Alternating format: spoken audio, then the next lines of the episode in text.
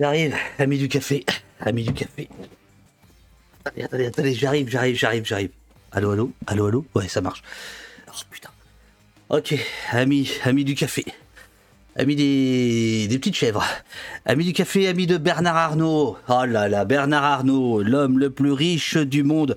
Malheureusement, que pendant quelques secondes ai-je appris un instant par euh, France Info. T'imagines, le mec, il est l'homme le plus riche du monde mais ça dure quelques secondes. Hop, il y a Musk qui l'a pris. Bonjour à vous tous, bonjour à Monsieur Poulain Alexis, euh, victime d'un ban sans avertissement sur Twitch. Euh, on ne sait pas ce qui se passe. il a tweeté ça hier. Euh, on va prendre des nouvelles, on va essayer de savoir ce, qui s'est passé. Donc, une amicale salutation. Voilà, bonjour à vous tous, bonjour Dordonoff, bonjour Bermude, bonjour Sorcière, bonjour Uriel, toujours là, bonjour Valex, euh, bonjour Cook54, euh, bonjour... Ah, tu travailles, à, tu travailles dehors, Coug Oh là là, qu'est-ce que tu fais dehors? Courage, courage, ouais, là ça caille. Euh, voilà.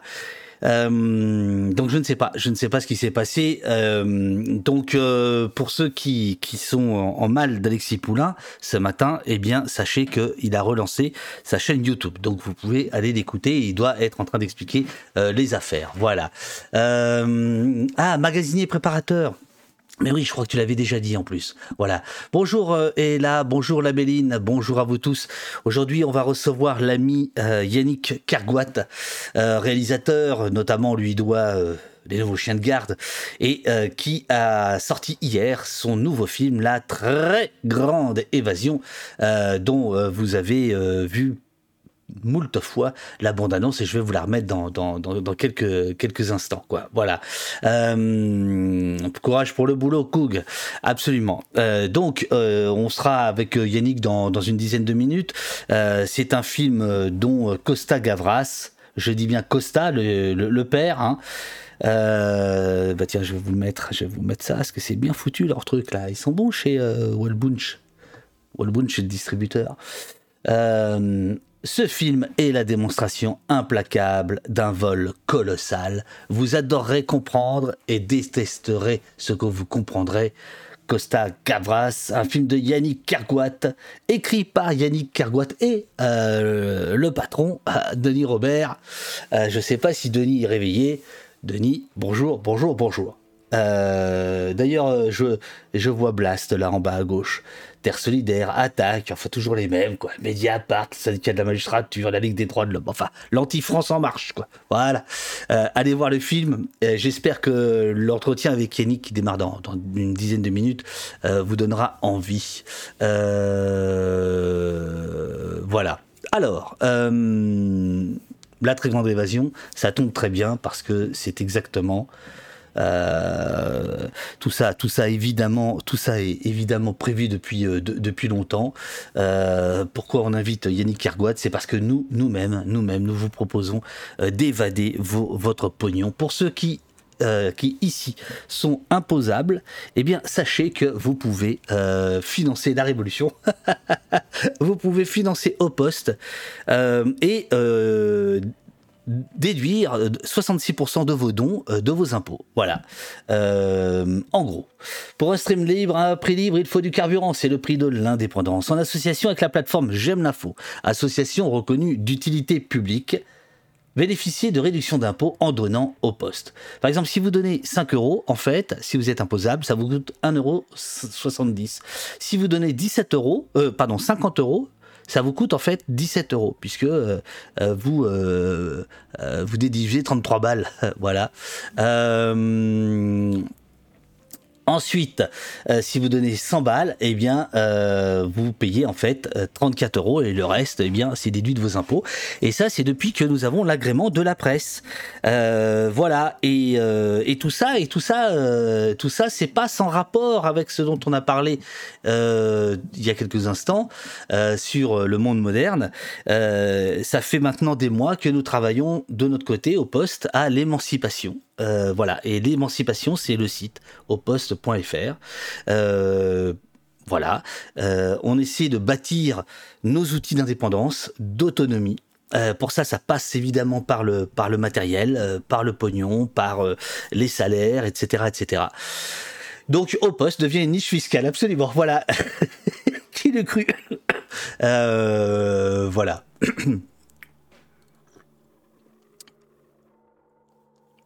voilà. Donc, alors après, si vous n'avez pas envie de passer par là, il y a évidemment, euh, et, ça c'est toute l'année, il y a évidemment la possibilité, attendez, je vais me déconnecter, de vous abonner. C'est pour nous le plus... Euh, bah, c'est le plus génial, quoi c'est le plus flatteur. Ça veut dire qu'il y a des gens là qui ont pris des abonnements d'un an, par exemple.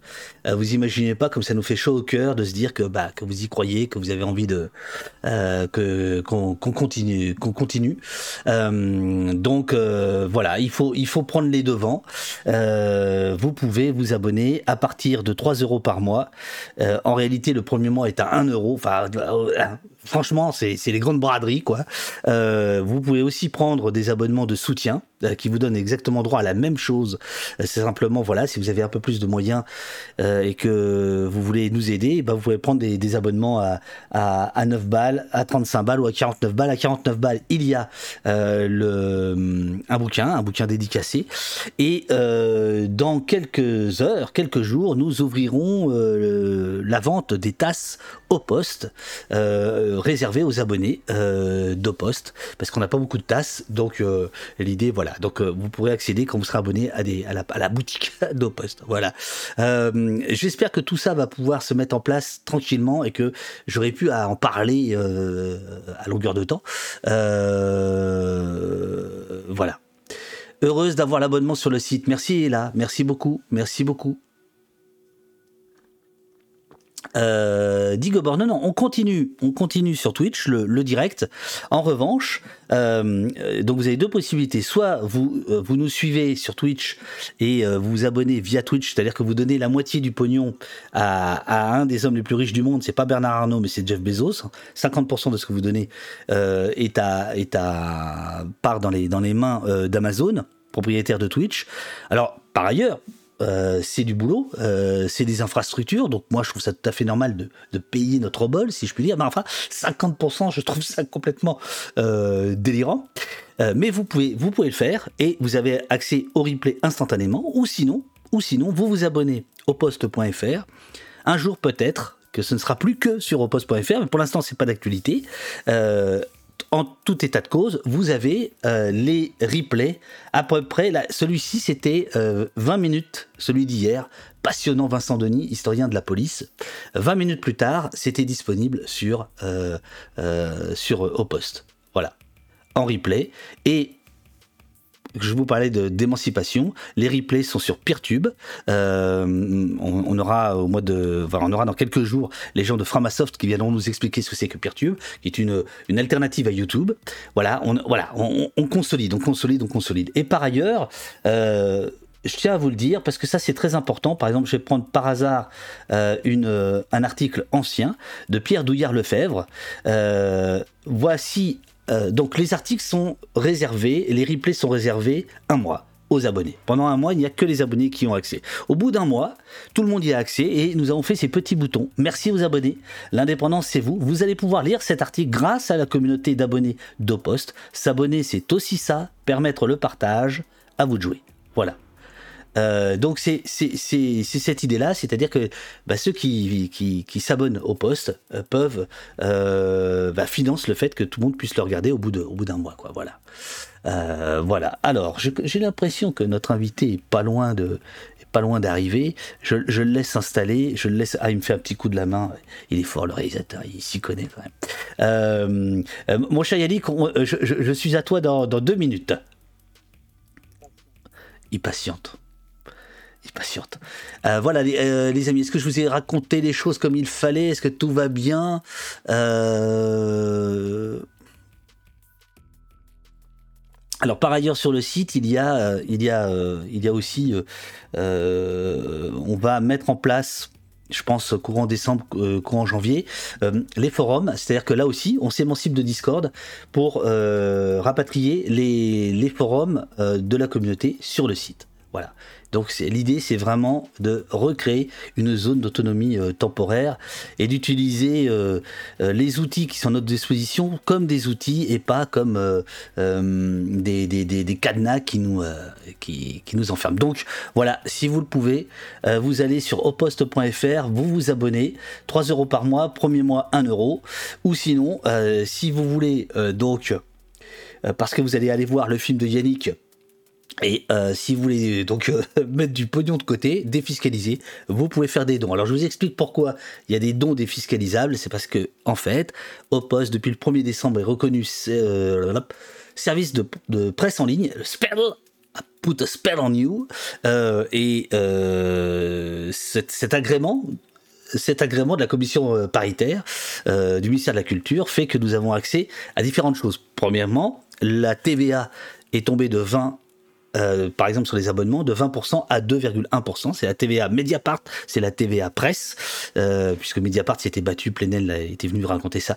Euh, Mediapart s'était battu pour que les sites de presse en ligne aient la même, comment dirais-je, la même TVA que les journaux papier. Voilà, qui est de 2,1. Donc c'est notre cas. Et il y a la possibilité d'aller sur cette plateforme qui s'appelle J'aime l'info. Je vous la mets ici euh, qui est une plateforme, euh, tout ce qu'il y a de plus euh, reconnu. Le passé Louis, c'est ça, le passé Louis. Prenez le passé Louis. Prenez le passé Louis et défiscalisez vos dons. Voilà, au poste. Je vois qu'il y a un petit peu de monde. Merci. ah oui, merci. merci à l'ami Loïc, dernier abonné d'au poste. Celluloïde, absolument. Voilà. Alors, donc, je vais regarder où en est le copain Yannick. Voilà. Yannick, est-ce que tu es prêt? Ouais, je t'entends, je t'entends, nickel. Le son est parfait, le son est parfait. Attention, 5, 4, 3, 2, 1, bam, le voilà, l'anti-France, voilà le visage de l'anti-France. le visage de, celui qui ne veut pas, qui ne veut pas que les riches soient riches. comment comment vas-tu? Comment vas-tu? Bah, ça va très bien. Ça va très bien? Ça va très bien. Ouais. je suis ravi d'être là, évidemment, en ta compagnie, puis en la compagnie de de tous ceux qui se lèvent tôt, on va dire. Ben voilà, c'est ça. C'est ça, c'est ça. Donc, euh, Yannick, tu es le réalisateur de euh, La Très Grande Évasion, qui est euh, sur les écrans depuis hier. Après des années de travail, on va parler de tout ça, qui est un film euh, tragicomique, on pourrait dire. Enfin, c'est comme ça que moi je le, vois. Tragique par le fond et comique parfois souvent par la forme, euh, ce qui fait que on, peut le regarder quoi, parce que sinon on serait abattu. Euh, le film est donc euh, sorti hier. Je rappelle que tu as travaillé beaucoup avec un dénommé Costa Gavras, le père, hein, Gavras, hein, le père, hein, pas le fils. que tu as travaillé notamment avec Kassovitz, avec Zonka, avec Lapiche, avec Dominique Moll, que tu as même remporté un César salopard du meilleur montage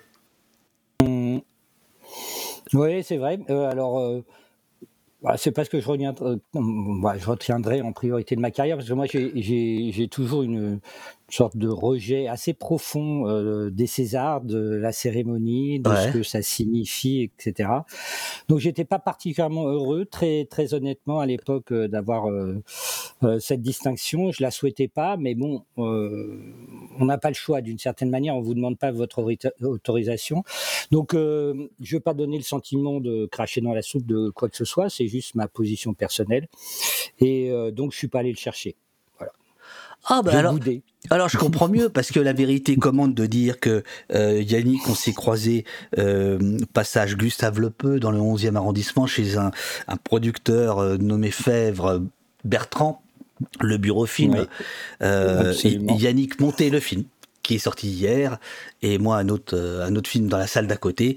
Et je me disais, il est marrant ce monteur qui a eu le César, on dirait un monteur qui n'a pas eu le César. Il est très sympa.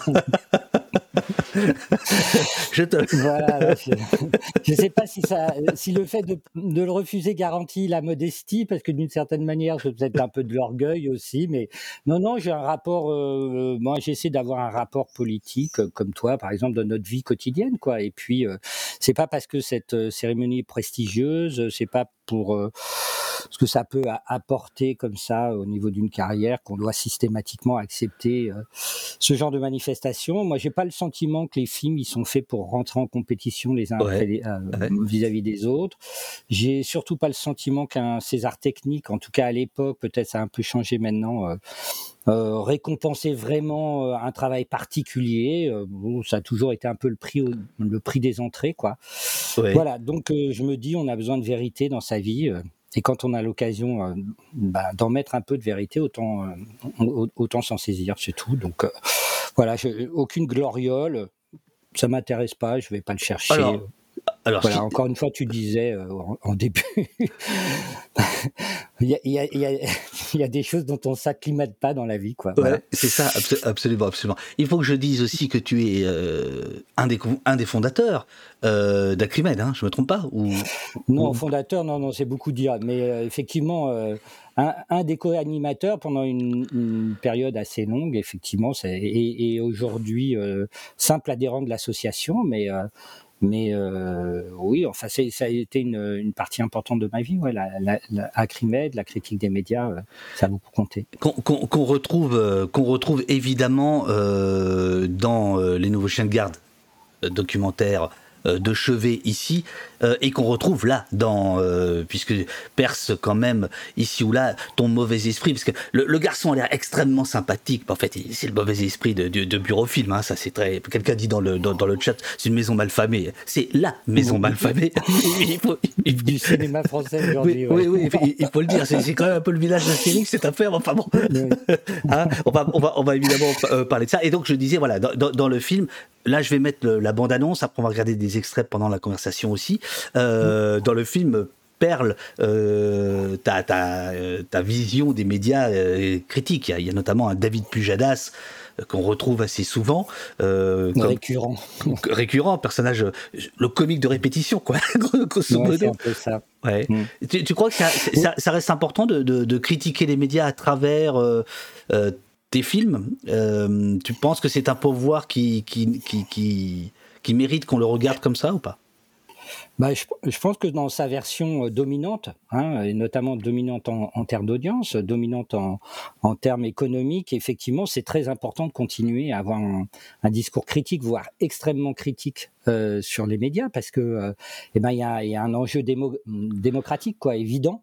Euh, et sur la question de la fiscalité, de l'impôt, euh, de, des, des, questions que traite le film, eh ben oui, les médias ont un rôle ils ont le rôle habituel de transmission, on va dire, du discours dominant sur la question, euh, de l'invisibilisation d'un certain nombre de, questions qui sont liées au problème de la fraude et de l'évasion fiscale. Donc c'était absolument euh, indispensable, à mon sens, effectivement, de, de rendre compte. C'était, c'est pas le centre du film, hein, c'est pas euh, ni même son objet, mais, mais voilà, de, de, rendre compte de ce qu'est le discours médiatique dominant sur, euh, sur ces questions-là et à, à, à, à, qui profite ce discours, évidemment. Quoi. Absolument.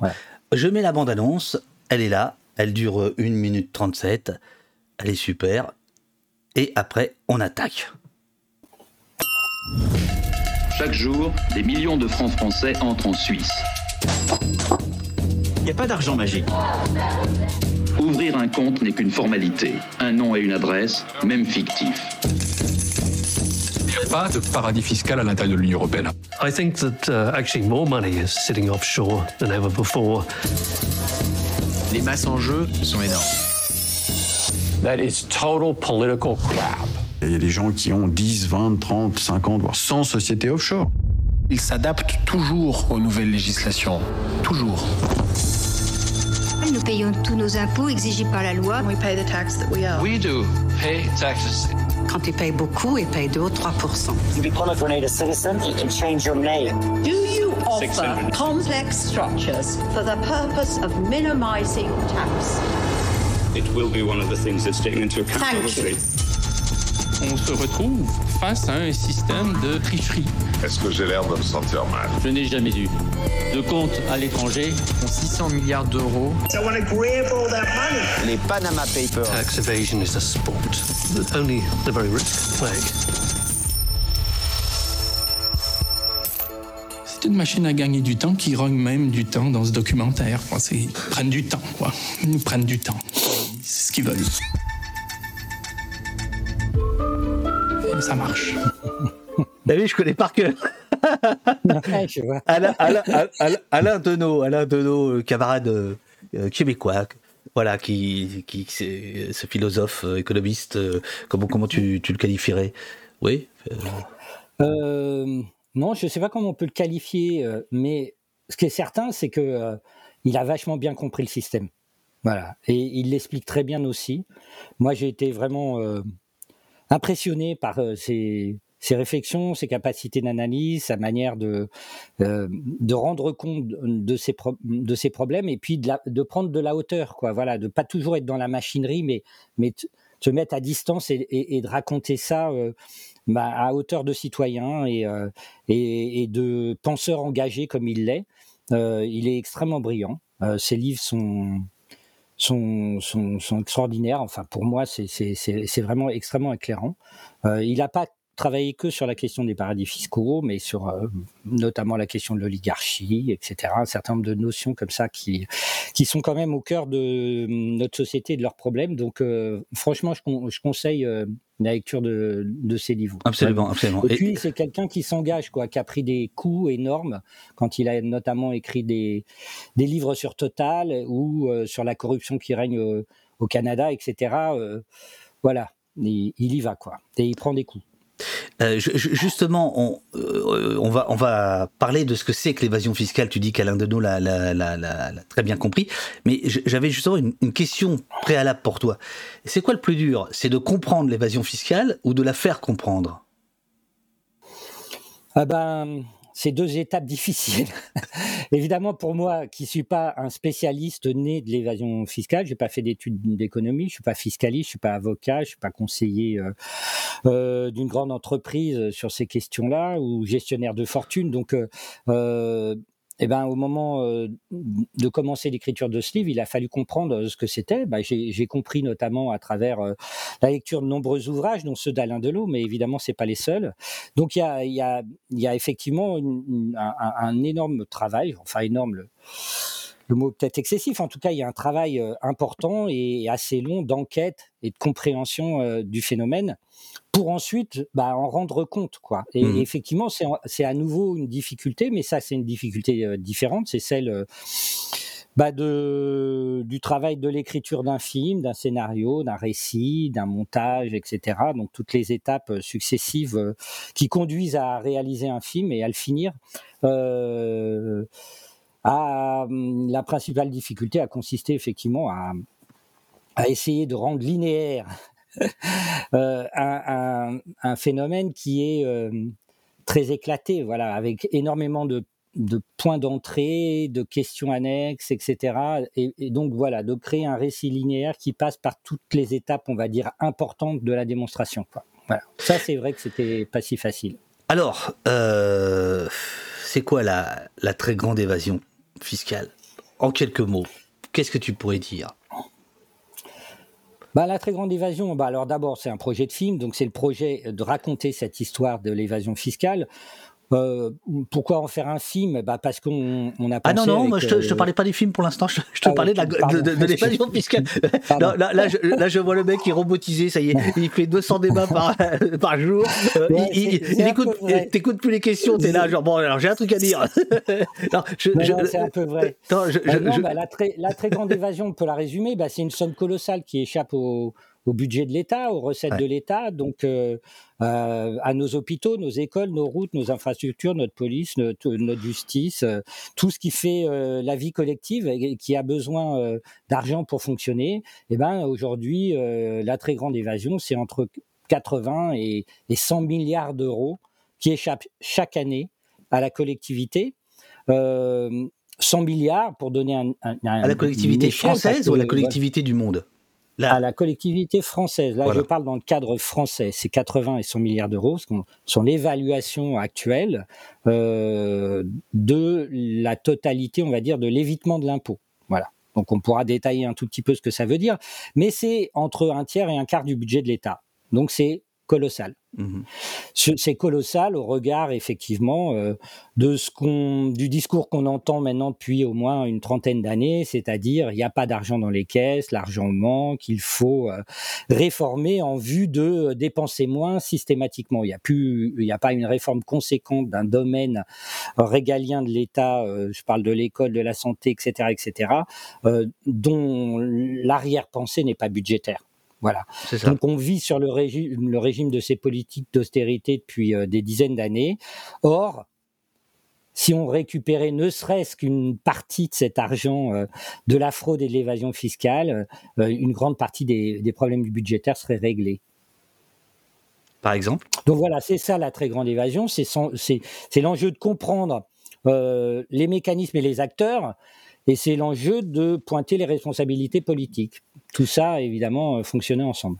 Donc, à l'origine, je suis très emmerdé parce que, euh, à l'origine du film, si je me suis pas gouré, euh, j'ai deux patrons. Donc là, c'est un film patronal pour moi, hein, et Bertrand Fèvre et Denis Robert de, de, de, Blast, et toi, évidemment, au centre du jeu, qui va mener euh, tel Atlas. tu vas porter ce film sur tes épaules comme Atlas porter la planète. C'est ça, c'est à trois. Euh, vous dites un jour, ah bah tiens, si on faisait un film sur le pognon, c'est ça? Ouais, c'est exactement ça. Non, mais voilà. Euh, donc, on parle du film cette fois. On est voilà, ouais, ouais, on parle du film cette fois. on parle, Alors ici, tu sais, c'est très décousu, c'est fait exprès. Ouais, mais ça me va très bien. Écoute, euh, conversation euh, de matinale comme ça me va très bien. Et tu as raison que si je commence à tunneliser notre conversation, tu, tu m'arrêtes. Hein. non, alors ouais, à l'origine, eh ben, il y a, y a un, un, ami commun, quoi, Bertrand Fell, ce producteur dont euh, qui va finir par se faire remarquer par ses petits camarades à force de faire de genre de film. Pour l'instant, il était passé sous les radars, mais là, ça va finir par se voir. Ça va se Bertrand Fèvre, donc, bah, qui est un producteur qui fait des films de fiction et, et un peu de documentaire depuis des années. Euh, bah voilà, qui est un peu comme nous, qui a un rapport un peu citoyen, euh, voilà, à sa vie quotidienne, euh, euh à l'avenir de ses enfants, à la marche du monde, etc. Et donc, qui a, qui a envie d'utiliser euh, ce qu'il sait faire, c'est-à-dire faire des films pour agiter un peu toutes ces questions. Et moi, je, je, le connais depuis une vingtaine d'années. Euh, et puis, il venait de coproduire un film de Denis hein, et de Nina Robert sur Cavana, un film pour le cinéma. Donc, il a eu l'idée de nous réunir tous les trois et de nous dire et si on faisait un film ensemble. Voilà. Et ce film, ça parlerait de quoi? Et eh ben, évidemment, euh, euh, Denis lui est était très engagé depuis des années euh, sur une analyse euh, du système financier, on va dire, hein, et, et, notamment de la banque à travers euh, l'affaire Clearstream, la première, les chaînes de compensation, etc. Donc on s'est très vite euh, retrouvé sur l'idée de faire un film sur la finance, et puis comme il fallait réduire, bah, progressivement, enfin assez rapidement, on s'est mis d'accord sur le, le fait qu'il y avait un, un, espace comme ça. Où il y avait beaucoup de choses à dire, c'était la question des paradis fiscaux. Voilà. Et donc, qui dit paradis fiscaux, dit fraude fiscale, évasion fiscale. Et, euh, et on est parti sur, euh, sur, sur ce film-là à trois. On, euh, on, dit, on, dit, aussi optimisation fiscale.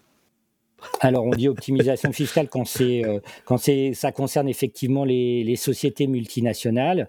Nous on dit évasion fiscale légalisée. Voilà, je pense que vous pourrez utiliser le terme maintenant quand on vous parlera d'optimisation fiscale, que tout ça est légal. Bah oui, c'est euh, c'est de l'évasion fiscale légalisée, c'est c'est pas autre chose. C'est ça. Voilà. Donc voilà, on a, on a on est parti comme ça. On a écrit un, une première version de scénario. Denis est parti sur d'autres aventures assez rapidement parce que euh, le média est ensuite euh, Blast. Euh, et donc moi j'ai continué et comme tu me dis, j'ai porté ce film ah euh, longtemps et, euh, et mais jusqu'au bout, soutenu soutenu quand même par Denis et et, et vraiment en, collaboration avec Bertrand.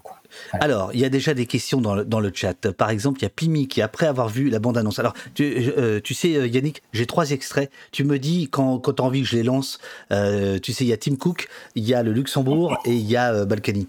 Voilà, les, les, trois extraits. Donc, si, si, pour illustrer ce que tu dis, sinon je les lance. voilà, hein, c'était, c'était pour te dire ça. Il y a Pimi qui, après avoir vu la bande-annonce, dit on a l'impression que c'est un film de braqueur de banque type Ocean Eleven. Est-ce que c'est volontaire? Vous voyez les évadés fiscaux comme d'habiles braqueurs de banque? Non, habile, oui. Braqueur, oui. après, on n'en ferait pas des des personnages de fiction positifs. Non, on fait un film de cinéma, donc il faut que ça soit un spectacle, il faut qu'il y ait du rythme, il faut que ça soit intéressant, il faut que les gens aient envie de rester jusqu'au bout. Et donc, euh, c'est un film un peu péchu, effectivement. C'est un film euh, où il y a beaucoup d'humour. Hein, on essaie quand même euh, de se marrer parce que ben, le rire c'est une arme et puis c'est une manière de rendre des coups aussi au passage. Voilà, on aime bien quand même euh, pas rester inactif quand on euh, quand on analyse. Il faut que cette analyse elle elle, porte quoi. Voilà ce que je veux dire. Et elle rend des coups. c'est l'objet de ce film. Oui oui cher monsieur, mais est-ce bien charitable que de que de se moquer d'un dénommé Sarkozy Nicolas comme vous le faites à longueur de temps dans ce film? Non, j'en conviens, c'est pas très charitable, surtout au regard de, de ses occupations actuelles.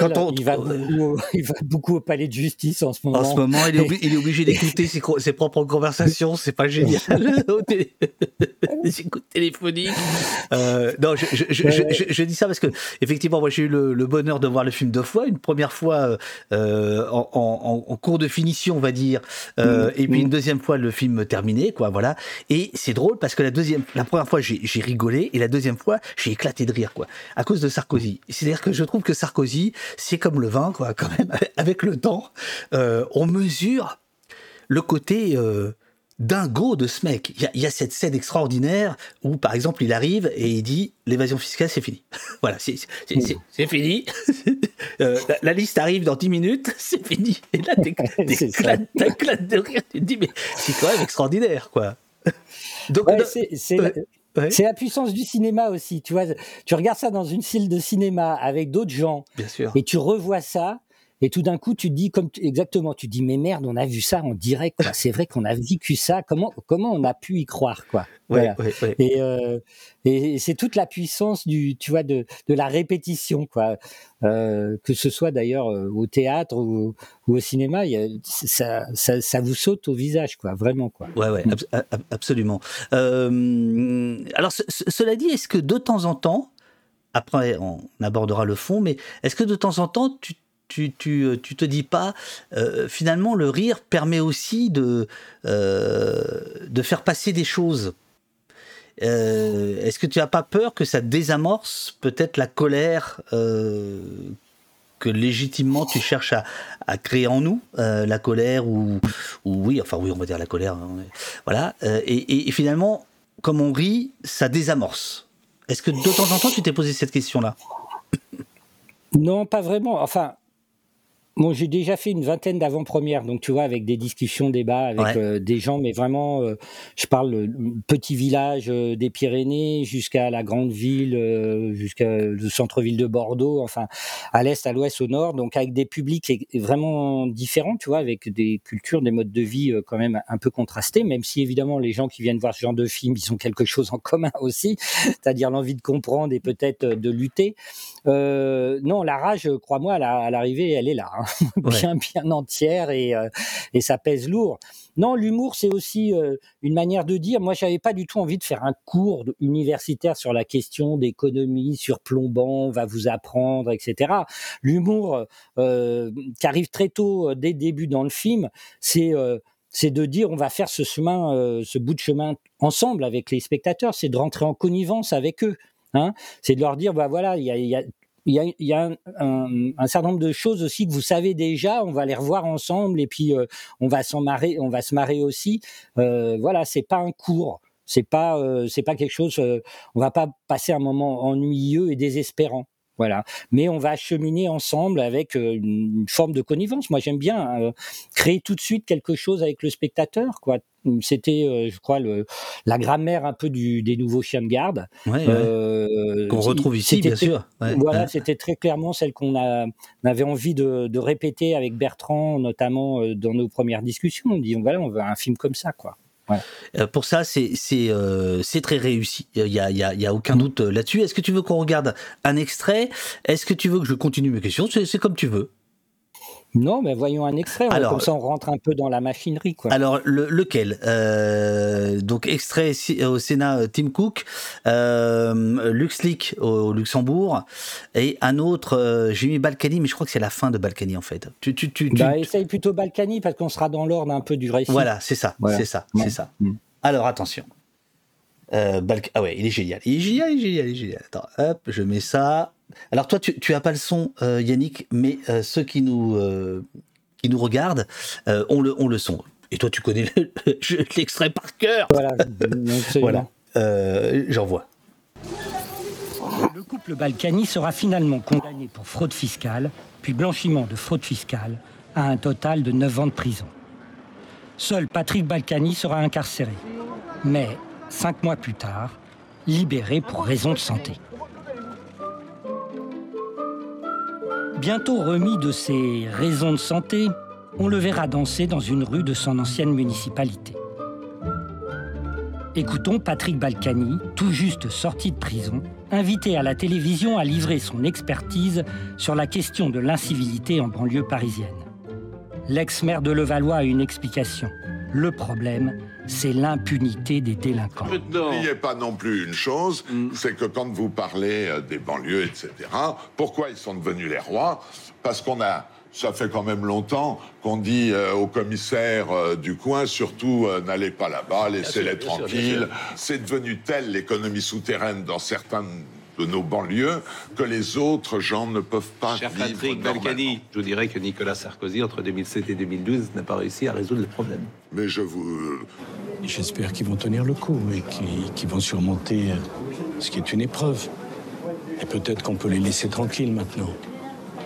Peut-être qu'on peut faire preuve aussi d'un peu de... Comment dire De pudeur.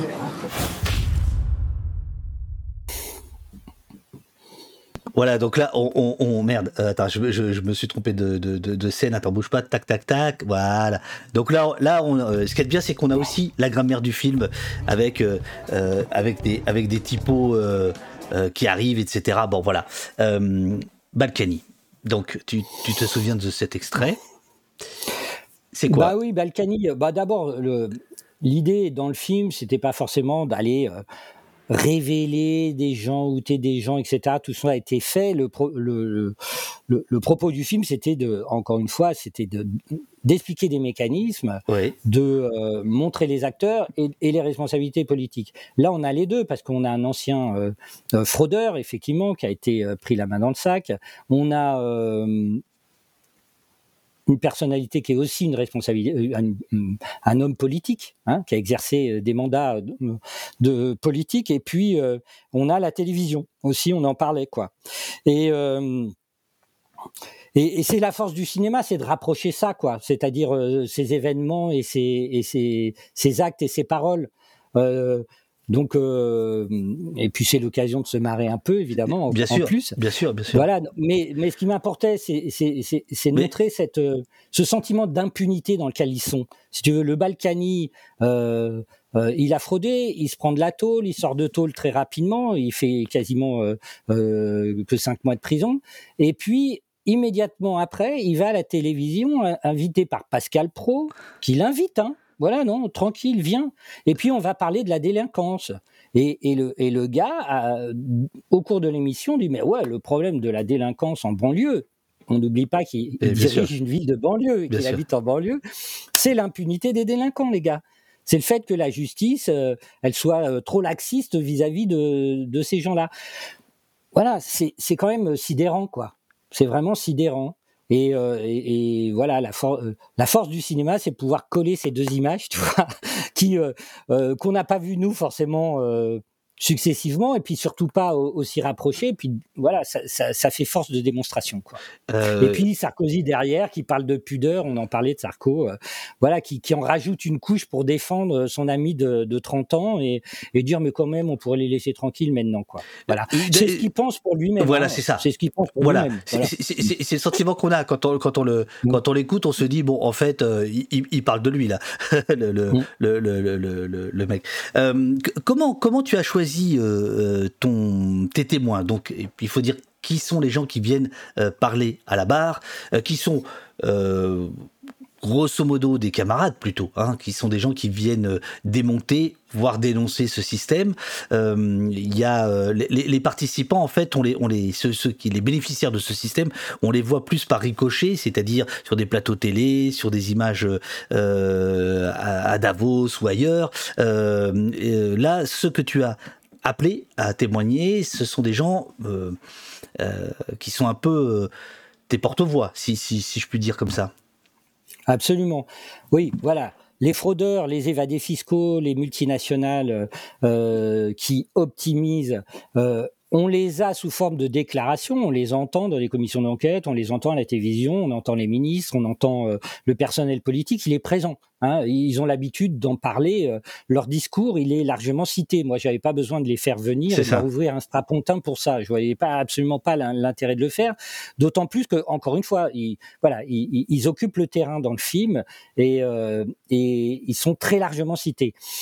Ensuite, donc, les témoins du film, les gens qui vont intervenir dans le récit, hein, il y a, deux types de, personnes. Je vais dire, il y a, ceux que j'ai appelés moi les grands témoins, ils seront tous filmés sur le même fond, avec une adresse directe à la caméra à travers un système de, prise de vue à travers un miroir semi-réfléchissant, etc. Donc ils sont designés, sont des économistes, des philosophes, euh, euh des euh, représentants d'ONG qui ont euh, voilà une, sorte de vision euh, assez large du phénomène et qui sont là pour nous prendre, donner un peu de distance.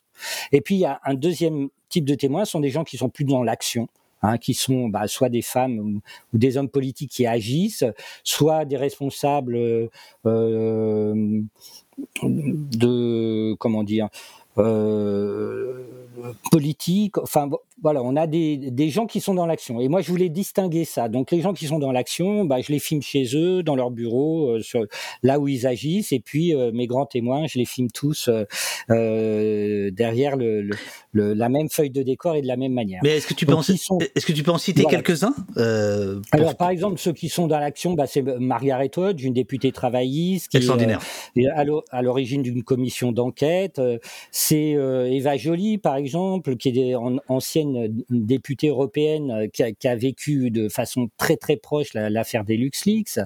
Euh, c'est Margrethe Vestager, qui est aujourd'hui vice-présidente de la Commission européenne, euh, qui a mené une, campagne assez importante pour, pour donner des amendes aux multinationales euh, qui optimisaient de manière trop agressive. Donc voilà, ce sont des, hum, gens comme ça. Et puis, ou alors c'est John Christensen, euh, qui est un, un, Anglais qui a créé Tax Justice Network, qui est la, la principale euh, ONG euh, qui travaille sur la question des, des paradis fiscaux et de l'évasion fiscale. Et puis, euh, bah, les grands témoins, on en a parlé, c'est euh, c'est Denot, c'est Vernier, c'est des économistes, c'est des gens comme comme ça. C'est surtout aussi, on faut, faut en parler, Gabriel Zuckman, l'économiste, qui est certainement euh, dans le monde aujourd'hui le celui qui a le, le plus euh, étudié ces questions, qui aujourd'hui enseigne à Berkeley. Enfin voilà, c'est ce genre de gens. Mais ce qu'il faut dire, c'est que c'est pas eux qui font le récit du film. Voilà. Moi, j'ai toujours eu dès le départ l'idée que leurs interventions, elles seront, euh, ils n'interviendront que sur un aspect du récit. Donc c'est pas du tout un film construit sur euh, euh, des têtes parlantes qui se succèdent et qui font qui font une histoire quoi. Non, ils interviennent vraiment pour parler d'un d'un aspect particulier de la question euh, à un moment particulier du film. Il y, y en a peut-être un seul qu'on retrouve à trois moments, au début, au milieu et à la fin, c'est Gabriel Zuckman, parce que bon voilà, c'est le grand spécialiste et euh, euh, c'est lui qui nous donne les chiffres, l'ampleur du phénomène et, et, qui revient à la fin du film sur une question qui est essentielle, c'est tout simplement la question de l'impôt et du rôle de l'impôt. Voilà. Alors justement, il y a, pas mal de questions sur, euh, euh ces milliards qui, euh, échappent à l'impôt. Et par exemple, il y a Lila qui dit où vont ces 80 à 100 milliards? Y a-t-il du blanchiment? Alors, il y a du blanchiment évidemment quand ça revient, parce que on, on évade ou on fraude et on va donc loger cet argent dans les paradis fiscaux, c'est-à-dire dans les banques qui sont installées dans les paradis fiscaux, hein, évidemment, ça ça génère pas de, de, de la croissance ou du bien-être dans, dans ces îles paradisiaques ou dans ces territoires un peu exotiques de là, là où va l'argent. Non, l'argent il va dans le système financier en gros. Euh, il va sur des comptes en banque. Ces comptes en banque génèrent des profits. Euh, ces comptes en banque, eh ben c'est c'est des fonds d'investissement, c'est des ouais, etc. C'est tout. Euh, euh, c'est tout le capital et, la manière dont, le capital euh, produit des, bénéfices. Euh, pour dire ça simplement, il y a du blanchiment quand il revient. C'est-à-dire, à un moment donné, cet argent, il faut le faire revenir pour pouvoir bah, acheter des biens, des villas, des bateaux. Euh, euh bah, en profiter, euh, quoi. bah, en profiter, exactement. Et c'est par exemple pour ça que euh, le couple Balkany se fait. il y a un premier procès sur, sur l'évasion fiscale et une un deuxième volet sur le blanchiment de cette évasion fiscale. Voilà. Et donc, ils sont condamnés deux fois. Euh, Tachi demande qu'est-ce qui a concrètement changé depuis 2009 quand Sarko a déclaré il n'y a plus de paradis fiscaux 13 ans plus tard. ce, qui avait changé, bon, bah, c'est la crise de 2009, c'est qui était une crise euh, bah, du financement des États, parce qu'il fallait mettre des milliards et des milliards pour sauver euh, le système financier, sauver les banques, d'où endettement, d'où crise des recettes de l'État, et tout d'un coup, bah, les membres du G20 se disent merde quand même, il y a beaucoup d'argent dans les paradis fiscaux, tout ça nous coûte très cher, il serait temps qu'on fasse quelque chose. Donc on lance euh, bah, avant tout un discours, voilà, aux yeux de nos citoyens, aux yeux du mmh, public, mmh. vous inquiétez pas, on va faire quelque chose, on va s'en occuper. Il y a un certain nombre de quand même de, de mesures qui sont élaborées euh, pendant des années, votées au niveau de l'OCDE, mais mais ce qu'on ce dont ça, on s'aperçoit très rapidement, c'est que ces mesures sont globalement inefficaces. Alors oui, il y a eu des avancées, faut le dire, notamment sur la question euh, du secret bancaire. Hein, ce qu'on appelle l'échange automatique d'informations bancaires, que qu'ont signé un certain nombre de pays avec beaucoup de trous dans la raquette. Hein, je te rassure, tu pourras continuer à aller planter ton argent tranquillement. Ah, je, te mais, euh, je, te, remercie. Mais voilà, argent qui pleut en ce moment, qui ruisselle de partout. Les 3 euros d'abonnement oh. dégringolent oh, comme une pluie, une manne céleste. C'est ça. voilà. Et euh, donc il y a un certain nombre d'avancées aussi. Euh, attends, c'est quoi cette, cet échange d'informations automatiques euh, entre banques? Eh ben, le, ben, quand, quand, deux États signent ce type d'accord, ça oblige les banques qui, qui, qui, sont actives sur leur pays à échanger, à donner à l'administration fiscale du pays dans lequel le client est résident l'état du compte possédé. C'est-à-dire, je suis français, j'ai un compte en Suisse aujourd'hui. La Suisse va donner chaque année à l'administration fiscale euh, française les sommes qui sont sur mon compte et, l'argent que ça a généré. Voilà, tout simplement. Donc mon nom, mon, mon pognon et combien ça me rapporte. Voilà. Donc, euh, sous-entendu, bah, si le contribuable il n'a pas sur, sa feuille d'impôt en France déclaré les sommes générées par son compte en Suisse, il se fait euh, potentiellement attraper évidemment. Mais ce que raconte le film très tôt, c'est que bah, y a un moyen assez cool et rapide et facile euh, de s'extraire de ce piège de la transparence, c'est la société écran. Donc c'est le fait que cette directive s'applique aux individus et pas aux sociétés. Donc on crée une société qui a un compte en banque et on se cache derrière cette société. Est-ce que ce qu'on explique dans le film à travers plein de petites animations, etc., c'est que des sociétés écrans, on peut en avoir plein et elles peuvent être dans plein de pays différents. On peut trouver des administrateurs fantômes, on peut trouver des, des actionnaires fantômes. Enfin, on a plein, plein, plein de manières, de techniques. Je redoutais, cet, j'ai redouté cet instant euh, compliqué pour moi où tu es en train de euh, d'expliquer ce que Opost est en train de faire avec une société écran, etc. Euh, donc, ah, s'il te plaît, Yannick. Bah, surtout, toi, tu as des rapports assez concrets avec la Suisse je crois. Tu passes la frontière régulièrement, non? Ah ouais, je suis, je, je, saute les frontières. Moi, j'ai horreur des, des, des, frontières. Je, je, ne sais pas ce que c'est que les frontières. voilà. Euh, non, non, mais effectivement, effectivement. Moi, j'ai effectivement, je donne des cours en Suisse. Voilà, je donne des cours en Suisse. Voilà. voilà. Et donc, euh, voilà, je, vais de temps en temps en Suisse. Ouais.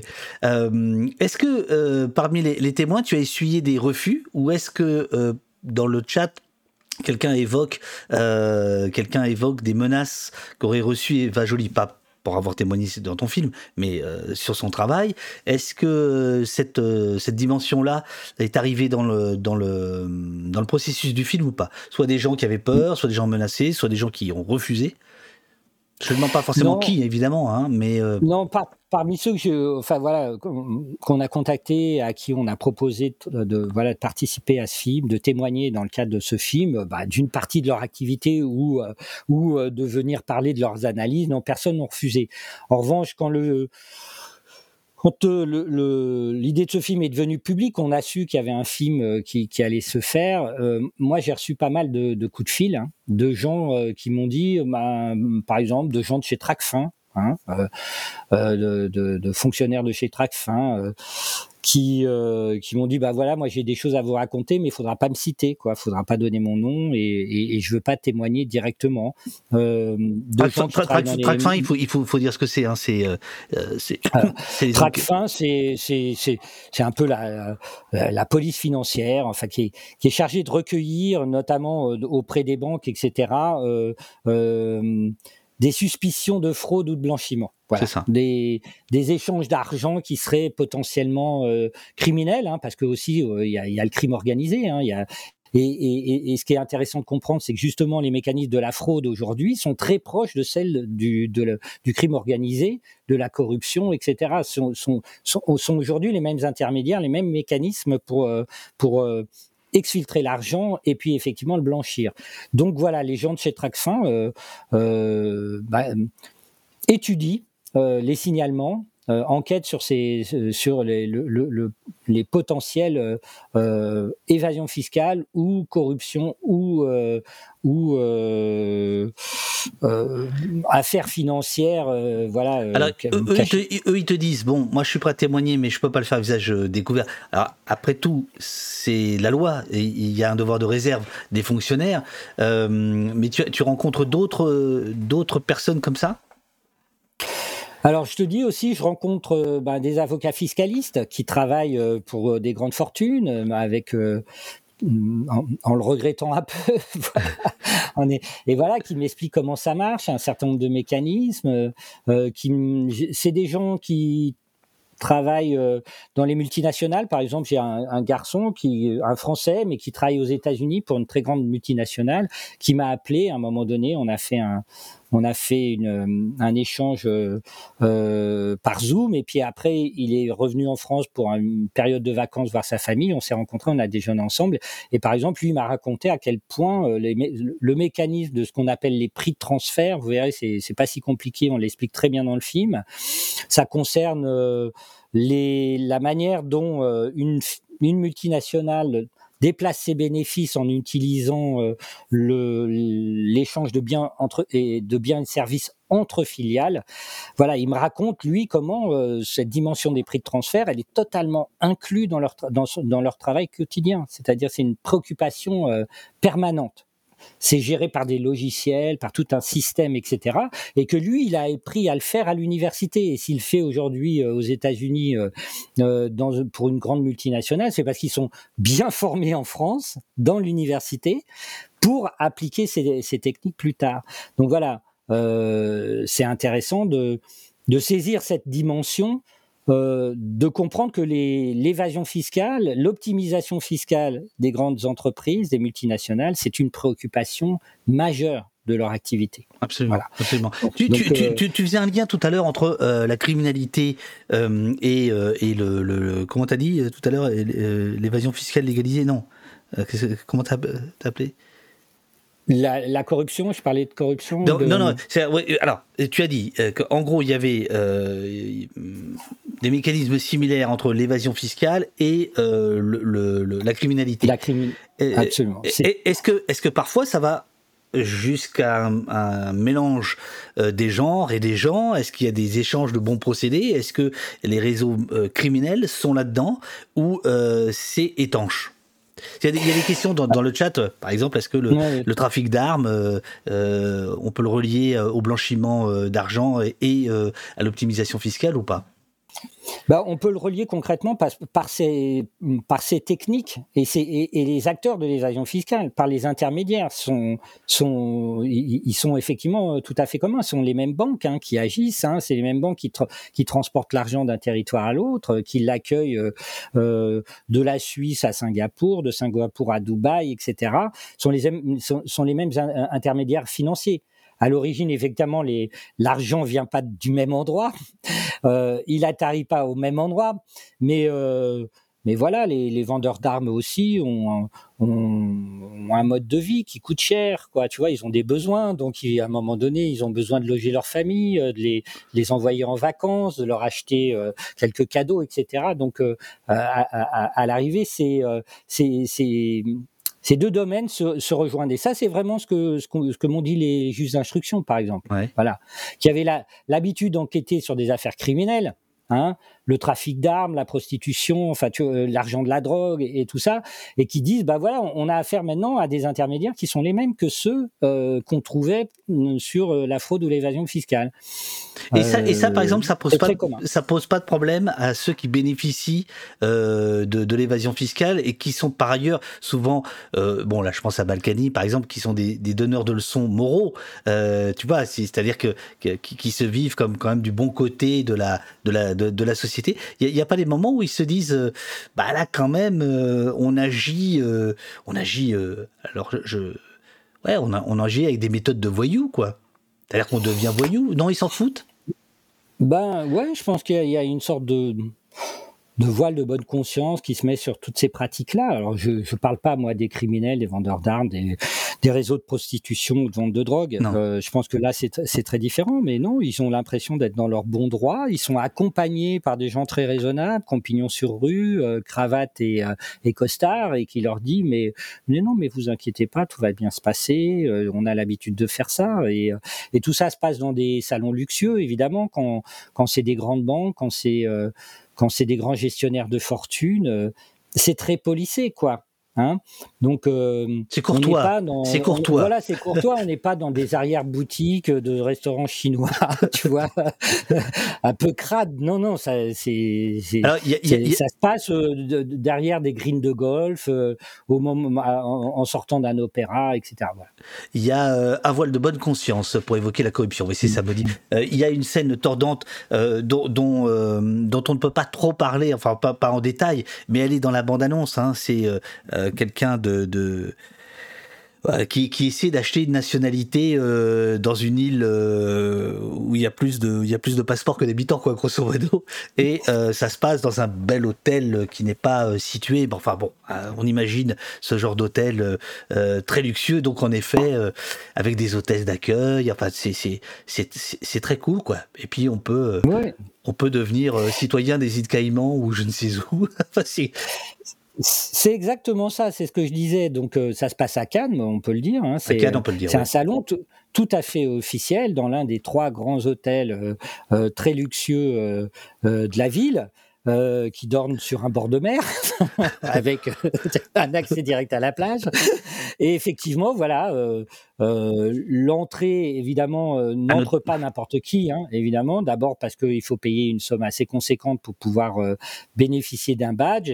Et, effectivement, là, tout se passe entre bonne compagnie, des gens qui, qui se qui se reconnaissent hein, euh, entre eux, euh, qui font partie du même monde et qui sont très très bien accueillis. Et l'objet de ce salon, donc euh, des exposants, c'est de leur vendre effectivement la possibilité d'avoir un passeport dans, et donc devenir citoyen d'un autre pays, afin justement que, eh ben, l'échange automatique d'informations bancaires au lieu, si on est russe et qu'on a un passeport des Grenadines, eh ben, euh, l'information ne reviendra pas en Russie, ou si on est français, ou si on est euh, espagnol, etc. Elle reviendra euh, à la Grenadine, logiquement, parce qu'on sera citoyen de Grenade, et, la Grenadine mettra le papier à la poubelle. Quoi. Et alors tu dis c'est pas c'est pas une scène. C'est ce qu'on appelle les passeports dorés. Les passeports, dorés. Ah, moi j'aimerais bien en avoir un quand même. Mais euh, c'est une scène digne quand même de. Ah, je sais pas. Là, pour moi c'est du cinéma. je, je, veux dire, on, ça, ça pourrait être les affranchis, quoi. Ça pourrait être Scorsese. Il y a, il y a quand même, là, c'est très mafieux, quand même. Là, c'est super très, mafieux. Très, mafieux. Évidemment, c'est très très mafieux. Euh, Bon, c'est une scène effectivement en caméra cachée avec les risques euh, que Bertrand fait parce que c'est lui qui s'y collait parce qu'il fallait quelqu'un qui parle très bien l'anglais pour. Euh, on avait créé toute une légende hein, avec euh, parce que on rentre pas dans le salon comme ça. D'abord, il y a des coups de fil, etc. il faut envoyer un peu son curriculum vitae, montrer pas de blanche qui on est. Donc, on avait fabriqué des fausses, une fausse identité, des, des, enfin pas une fausse, oui, une fausse identité, on peut le dire, mais qui était un peu proche de celle de Bertrand, enfin pour que quand même il puisse s'y retrouver des, des, cartes de visite. Et puis, euh, euh, c'était le seul moyen d'aller filmer à l'intérieur, c'est de le faire euh, ce qu'on appelle en caméra discrète. Euh, donc voilà, il y a, une forme de, de, prise de risque parce que dans ce salon, très clairement, il y avait pas mal euh, d'oligarques russes, quoi, et accompagnés de leur garde du corps. Donc, euh, l'idée n'était pas de se retrouver avec déjà moins courtois, cela, voilà, avec euh, les, les, pieds dans du dans une dans un seau de ciment au milieu de la baie des Anges, quoi. Tu vois le truc, c'était c'était de pouvoir euh, franchir la porte dans un sens, mais dans l'autre sens aussi, quoi. Donc euh, non, voilà, c'était très mafieux pour le coup. C'est-à-dire voilà. euh, le, le, et, bah, c est, c est, euh, faire l'évasion fiscale et le blanchiment, c'est en profiter, avoir les images, mais quand même les, pouvoir les montrer. Ouais. Non, mais pourquoi? Parce que ce salon euh, il a lieu dans plusieurs villes euh, capitales du monde, et quand il a lieu à Cannes, c'est évidemment parce que on veut toucher une population de gens ultra riches, et notamment ces oligarques qui achètent des grandes maisons sur la côte d'Azur et qui sont euh, ceux qui sont très demandeurs aussi de ces passeports dorés, parce que avoir un, euh, quand tu es russe et que tu obtiens un passeport portugais, par exemple, ou euh, chypriote, et ben tout d'un coup, tu as, accès à tout l'espace de Schengen. Tu vois, donc tu peux te balader un peu partout en Europe avec ce passeport-là. Donc ils sont très friands de ça. Ça consiste en quoi? En deux mots, c'est à dire tu investis une somme d'argent conséquente dans le pays en échange de quoi? On te file la nationalité ou, le visa qui va avec. Quoi. Et, alors, c'est là où, euh, si je te suis bien, tu dis que d'un côté, les choses ont quand même évolué par rapport, par exemple, à la déclaration de, de Sarkozy en 2009, mais si on suit bien le film, c'est qu'en fait, la parade est à chaque fois trouvée automatiquement. Voilà, c'est ça. Euh, ils ont toujours un train, un métro, un, un avion d'avance quoi par rapport à la législation. Euh, un jet, un jet, un jet. Ouais, un jet. un métro. Enfin, ou alors, c'est, ou alors ils sont vicieux. C'est ce que disent en permanence les juges d'instruction, tu vois, qui euh, eux sont tenus d'envoyer leur commission rogatoire, tu vois, d'attendre qu'un juge étranger veuille bien la traiter, aller chercher l'information auprès de la banque considérer, renvoyer euh, les informations. Entre-temps, l'argent s'est déplacé ailleurs, donc on lance une nouvelle commission rogatoire. Les enquêtes prennent des années et des années. Donc la justice, elle est extrêmement lente, elle a des moyens euh, dérisoires face effectivement aux fraudeurs qui bénéficient euh, eh ben de, ces réseaux. Euh, financiers, de ces intermédiaires dispersés partout sur la planète et, et d'un certain nombre d'États et d'administrations extrêmement accueillantes pour ces pratiques. Voilà. À, propos, à, propos, de, de, fraudeurs, il y a une championne qui vient de débouler euh, dans le chat, qui s'appelle Mélanie Simon Franza, euh, qui est donc, ah. euh, et voilà, la grande distribution, qui, bon, c'est la pétroleuse du cinéma parisien. c'est elle qui organise tous les tous les débats autour du film, c'est ça?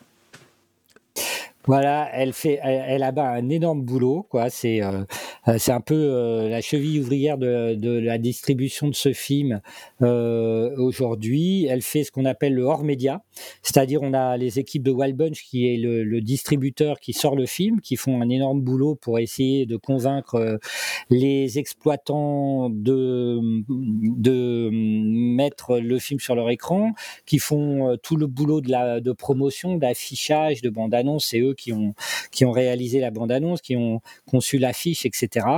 Et, euh, et, Mélanie, elle anime bah, tous les réseaux autour. Euh, euh, le, tissu associatif, euh, militant, etc., pour, euh, pour leur faire savoir que le film existe, organiser des projections débats, trouver des intervenants, planifier tout ça et faire faire connaître le film, on va dire, au-delà de ce que euh, un diffuseur traditionnel avec ses affiches à bande-annonce et, et, et, un peu de moyens publicitaires peut faire. Quoi.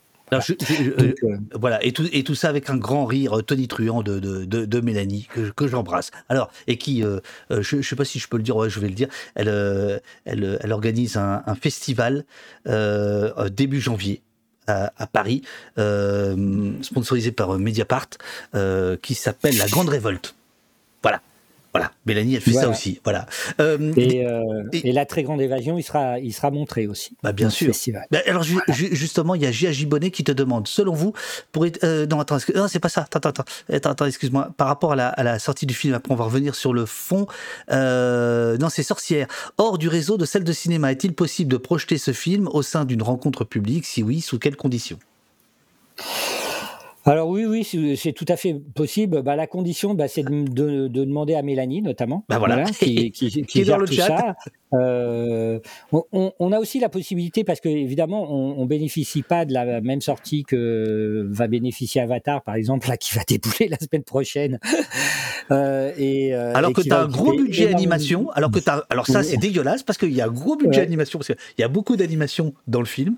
Euh, ouais. Je vois pas pourquoi. Avec, avec des ronds, des carrés, des triangles qui sont extraordinairement sympathiques et expressifs. Voilà. Hein, qui, qui, portent une émotion extraordinaire. Non, bah voilà. Euh, 3h15 de dessins animés, effectivement, qui vont occuper beaucoup de place. Euh, mais on peut aller voir son cinéma on peut aller voir euh, le, le cinéma municipal, le cinéma arrêté de sa petite ville, de son village, etc. Parce qu'il y a un tissu très très dense comme ça de, de, cinéma en France. Et puis leur dire, nous, on voudrait monter le film. On est un petit collectif, on a une bande de potes, on est euh, un groupe de voisins, j'en sais rien, on a envie de le voir. Est-ce que vous pourriez le programmer? Et en général, on est accueilli très favorablement. Les cinémas aiment beaucoup, euh, voilà, être sollicités de cette manière-là, et puis disent, bah ok, on va faire une, on va faire une. Mais, mais, mais rassure-moi, c'est quand même pas des, c'est quand même pas des réunions top hour autour de l'évasion fiscale. Les gens arrivent pas avec des mallettes en disant, ah, monsieur Cargouette, euh, comment, comment, je fais? Ça t'est arrivé ou pas? C'était la, c'était la blague que je faisais un peu systématiquement, tu vois, pour, euh, pour donner le ton euh, quand je faisais des, des, des avant-premières. Je dis, bah, si vous êtes là, c'est parce que vous avez un peu de pognon à cacher. bah ouais. Il y a, il y, a, il y a un malentendu, mais on va vous expliquer quand même. c'est ça, c'est ça. Non, attends, ce, ceci dit, il faut qu'on en parle un tout petit peu de la, la, la, sortie du film qui est sorti hier. Euh, des gens demandent où est-ce qu'on peut voir euh, où est-ce qu'il est à l'affiche, soit sur Wallbunch, soit Halluciné, etc. Euh, bon, voilà. il, il, faut reconnaître que le, le, le film n'a pas forcément euh, rencontré euh, l'accueil des exploitants qu'on pouvait attendre. Est-ce que je peux le dire non, comme ça? ouais, ouais. Bon, je ne sais pas si c'est vraiment une surprise, mais c'est vrai qu'on s'attendait quand même à, à, à avoir, euh, à obtenir un peu plus d'écran, un peu plus de salles, un peu plus d'intérêt euh, de, de, la part euh, des exploitants. Bon, bah, clairement, les grands réseaux ne veulent pas. UGC, Pathé, Gaumont, CGR. Euh, c'est pas du tout leur cam, hein, ça c'est clair. Le débat public, les enjeux de société, euh, la démocratie, enfin voilà, tout ça c'est pour eux n'a rien à faire au cinéma. Hein. Éventuellement, on peut en parler de temps en temps euh, après 22 heures ou 23 heures à la télé, mais bon. Euh, mais ça, c'est clair, clairement dit pas. ou pas? Bah, c'est clairement dit dans les faits, parce que on leur a proposé. Ils ont dit non de manière euh, systématique. Quand je parle des réseaux, c'est-à-dire euh, ils ont beaucoup de salles. Euh, c'est pas euh, non, mais si vous avez raison, on va le prendre dans un ou une ou deux, une ou salles. C'est non, on, on on, tourne la tête, on regarde ailleurs, quoi. Euh, mais encore une fois, je le dis, il y a quand même un réseau de, de salles d'ARSC, il de, de, de, d'exploitants indépendants, de cinémas municipaux animés par euh, des gens qui ont encore la conviction que le cinéma, c'est, c'est un lieu d'expression, que c'est un espace public. Euh, et qu'il faut accueillir ce, ce, ce, type de film. Euh, et, et, donc, euh, même si mais, effectivement, mais, alors, attends, il y a une sorte de censure sourde, c'est ça. Eh ben, on y arrive quand même. Mais est-ce ouais. que euh, est-ce qu'elle était euh, prévisible cette censure ou pas? Euh, je, je, je, je, vais te mettre sur la voie. Est-ce que le monde du cinéma, alors pas évidemment celui que toi tu fréquentes, que nous fréquentons, mais le monde du cinéma dans son ensemble, c'est un monde, c'est une industrie financière, tout de même. Hein, euh, avec euh, euh, tout, toutes ces entreprises, tu sais, dans les génériques que l'on voit, sauf un K800, Alteca Watt, etc. Tout ça, c'est justement des, des sociétés d'optimisation fiscale quand même. Enfin, je veux dire, mm. pour payer moins d'impôts, etc. Donc, est-ce que, est -ce que tu penses que le film cogne cette logique à l'œuvre dans le monde du cinéma, une partie du monde du cinéma? Oui, évidemment, oui, c'est une industrie. Évidemment, il y a quelques-uns des, enfin, des grands acteurs de cette industrie euh, qui ont euh, notamment été euh, épinglés, cités dans les Panama Papers, par exemple, donc dans, des affaires révélées d'évasion, d'évasion fiscale. Donc évidemment, ils n'ont pas nécessairement envie qu'on fasse la promotion d'un film critique et explicatif, citoyen sur ces questions-là. Oui, tout à fait. La préoccupation de ces grands acteurs du cinéma, elle est très éloignée de l'intérêt général. Il y a, l'intérêt particulier de, d'effectivement d'une industrie qui doit euh, faire des profits, dont, dont, la raison d'être est de faire des profits, pas simple, voilà, d'avoir une activité, etc. Mais, mais euh, clairement pas de se penser euh, comme un lieu d'expression et, et, comme un lieu qui fait vivre la démocratie. Voilà, on, on, fait de la culture, c'est, c'est sûr. on fait du divertissement énormément. Hein, vraiment. Euh, le divertissement qui, qui divertit, qui fait diversion, comme aurait dit Bourdieu. Oh, et, on, on, voit le, on voit le Acrimède là. On voit le Acrimède là. Et, et, donc, euh, moi, ce que je constate, euh, c'est que le film plaît vraiment, parce que je l'ai vu dans les salles. J'ai fait 20, 20 premières, encore hier soir, on avait euh, euh, une salle pleine au Saint-André des Arts, et, euh, et, vraiment, tu, les gens aiment le film. Enfin, ils viennent me le dire après la projection, ils me remercient, etc. Bien sûr, les gens applaudissent et tout. Donc, on a le sentiment d'avoir bien fait le boulot tu vois, d'avoir fait un film qui, où les gens restent, sont intéressés, comprennent euh, ce qu'on leur dit et, jugent que c'est euh, ce que, ce, que, ce que les films leur, leur révèlent et leur apprend est important. Mais c'est vrai qu'on a une forme de censure sourde. Hein. On n'a pas le, l'intérêt du, du, monde du cinéma à la hauteur de ce qu'on pense être quand même un film euh, alors plutôt que, réussi. Alors que j'imagine que toi tu es là dans le monde du cinéma parce que c'est quand même le dernier endroit où il y a un peu de liberté quoi. Parce que ça, par exemple, à la télévision, c'était même pas la peine d'aller les voir, les gens de la télé. Ah, euh, ah, absolument. Si on fait un, film de cinéma, c'est aussi pour la liberté éditoriale. Parce qu'une fois qu'on a réussi à financer le film, donc à, surmonter une forme de, censure économique, eh ben, on y dit ce qu'on veut, quoi. Il hein, n'y euh, a, a, pas un, un, directeur de programme, une chargée de programme qui vient de dire non, non, mais tu peux pas quand même parler d'Amazon ou d'Apple parce qu'ils font de la pub euh, sur notre antenne tu vois. Donc essayer de trouver un autre exemple où euh, où euh, faut pas trop fâcher euh, telle personnalité politique en vue parce que elle est elle est sur la liste des ministrables ou etc etc etc. Tout ce qui fait que eh ben la démonstration elle est rabotée, tu vois, elle perd de sa force et de sa puissance. Quoi. Bien sûr. Donc, et donc au cinéma on fait ce qu'on veut on fait ce qu'on veut et la censure sourde, en tout cas, ça n'engage que moi, euh, c'est d'une certaine manière de faire en sorte que le film ne soit pas euh, facilement accessible, qu'il soit pas sur plus d'écran. C'est une façon de dire bah le film est sorti, on est dans un pays libre, mais pas forcément de le disposer comme il devrait, comme il le mériterait, parce qu'effectivement le, film est super. Ici j'ai tabassé la, la bande-annonce, donc euh, tu vois. Et euh, le, chat le comprend très bien. Euh, certains, parce que Gilles Perret était venu parler de, son film et avait expliqué. Je crois qu'il, faut le rappeler parce que les gens ne savent pas forcément combien c'est important. Les, en fait, les, premiers jours, en gros jusqu'à ce week-end, il faut qu'il y ait du monde parce que c'est lundi prochain que les programmations se font pour la semaine qui suit et que donc les premiers jours sont, euh, importants. Quoi. Ouais, le premier jour, euh, enfin voilà, les, trois premiers jours sont importants en termes d'audience parce que, comme tu le dis très bien, ça va mesurer, euh, ça va donner aux exploitants les, signes de on garde le film, on garde pas le film. Mais nous, on sait aussi que notre film, il va durer plus longtemps, qu'il a une durée de vie plus longtemps qu'un film de fiction, voilà, qui va disparaître des écrans euh, plus ou moins rapidement euh, à l'issue de la première, deuxième ou troisième semaine, qui va perdre des spectateurs euh, très rapidement et, qui va quitter les écrans. Nous, on sait qu'on va avoir des projections, même même uniques, voilà, dans un cinéma, même une fois, et puis il y aura un débat, et, et on a déjà une liste de projections euh, euh, prévue euh, jusqu'au mois de mars, tu vois. Donc, on ah bah ça, avec Mélanie, t'es es sûr de bosser, quoi. voilà. ça, ça, ça turbine. Hein.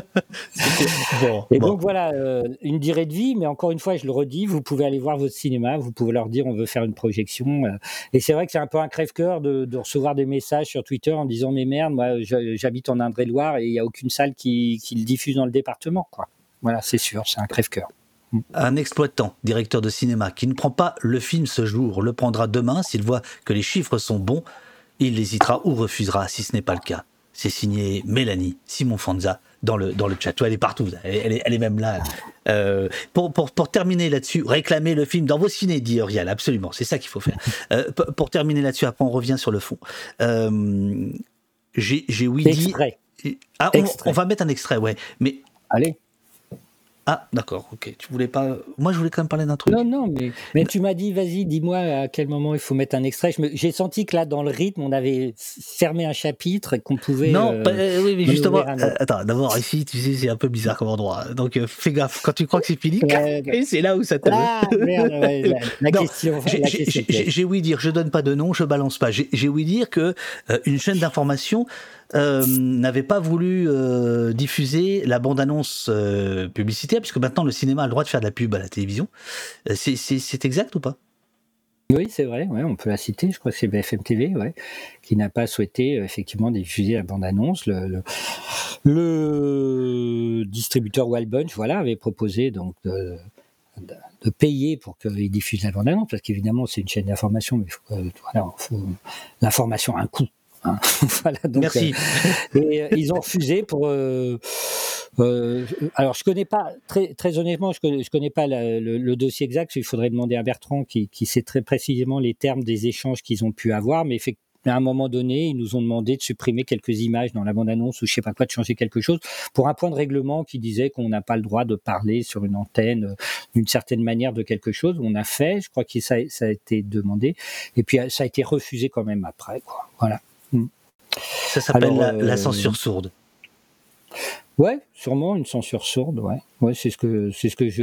non, mais parce que l'enjeu, c'est ça. C'est la première chaîne d'information en France qui n'accepte pas euh, un spot publicitaire, parce qu'en fait c'est ça à ce moment-là, euh, mm. c'est son droit, mais sur un film qui parle d'un phénomène central, 80 à 100 milliards d'euros chaque année qui disparaissent des écrans.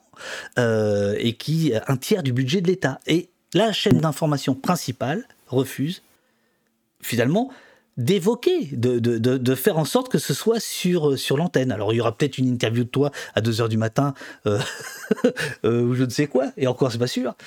Mais ça, c'est voilà, c'est quand même le monde, le monde moderne, comme dirait l'autre, dans lequel on est.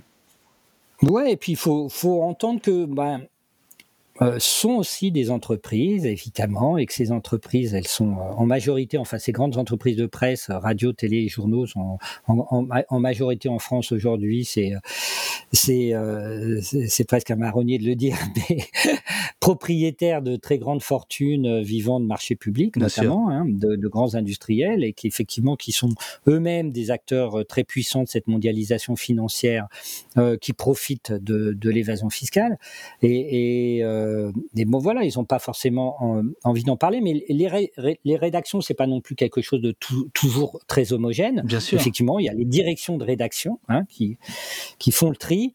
Et puis, à l'intérieur des rédactions, il y a quand même des journalistes qui essayent de faire leur boulot. Donc, il y a, il y a des rapports de force, malgré tout. Bien sûr. Et puis, euh, euh, on n'est pas à l'abri à un moment donné d'un petit rapport de force qui nous soit un peu plus favorable et puis tout d'un coup, paf, l'information elle sort à un endroit où on, ne l'imaginait pas pouvoir sortir.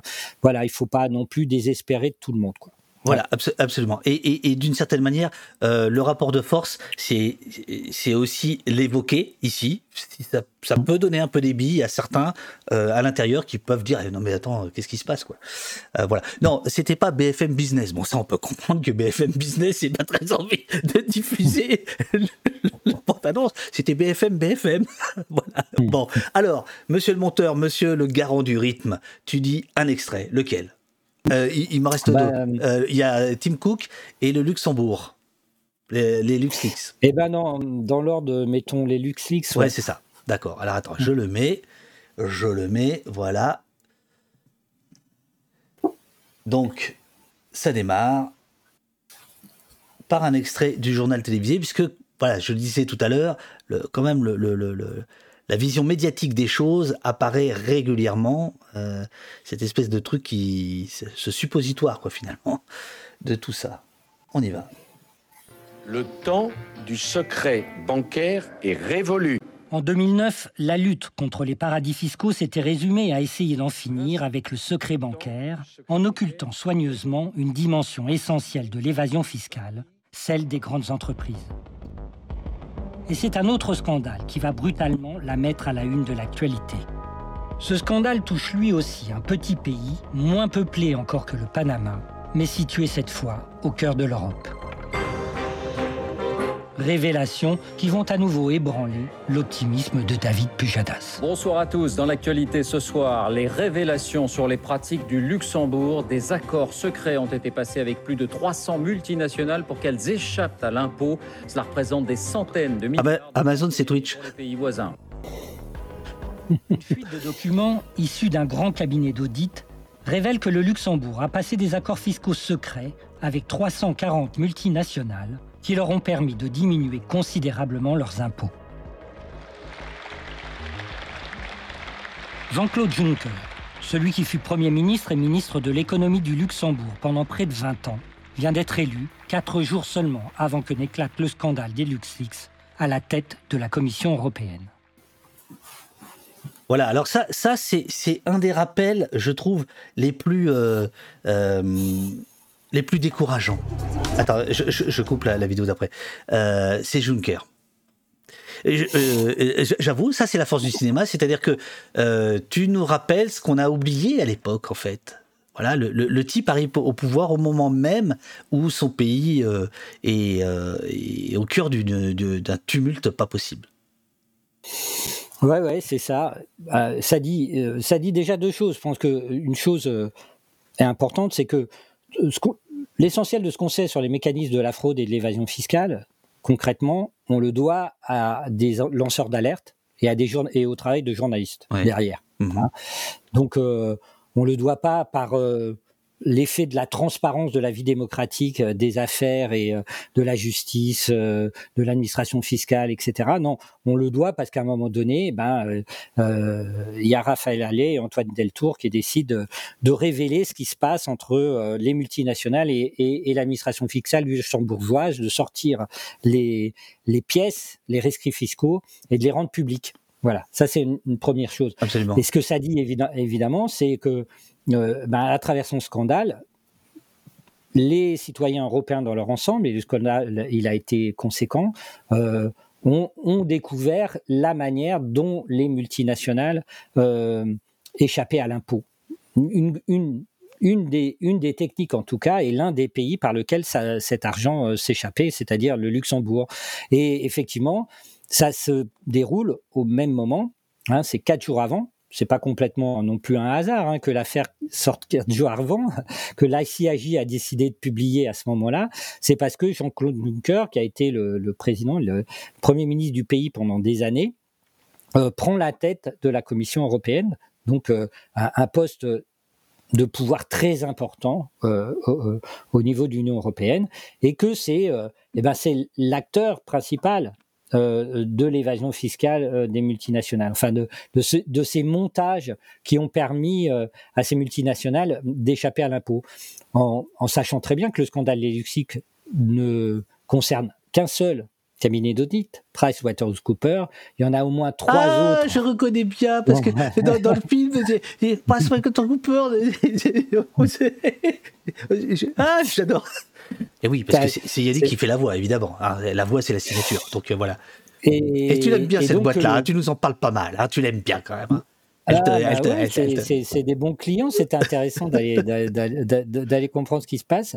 Euh, et donc euh, voilà que ce- ce- ce- ces mécanismes, euh, euh, ces entreprises, elles sont gigantesques, elles sont nombreuses et, et que sont des sommes considérables qui sont qui échappent à l'impôt dans les autres pays de l'Union européenne au profit simplement du Luxembourg. Mais il faut dire au profit du Luxembourg, au petit profit du Luxembourg, parce que le principe pour le Luxembourg, c'est de taxer très très peu, mais sur une base fiscale gigantesque de, de, de, l'ensemble des bénéfices qui, sont, euh, qui seront localisés dans le pays.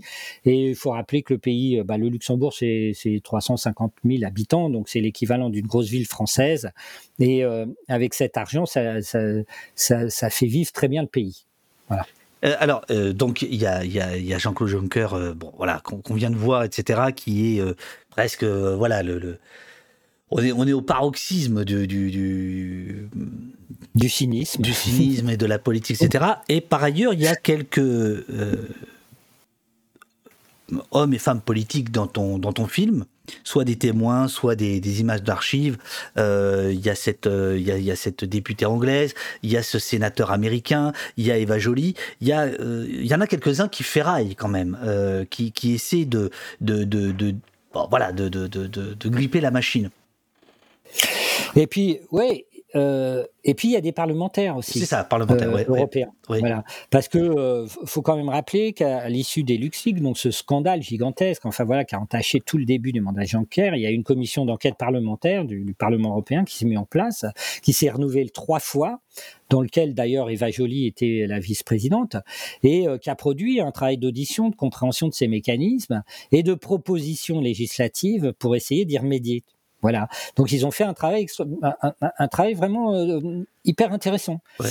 Euh, le problème, c'est que le, le Parlement n'a pas l'initiative des lois, tu le sais, en Europe, hein, donc n'est pas en mesure de proposer des lois. Et, et, et cette initiative, elle est, euh, elle est laissée à la Commission et que la Commission n'en a pas voulu.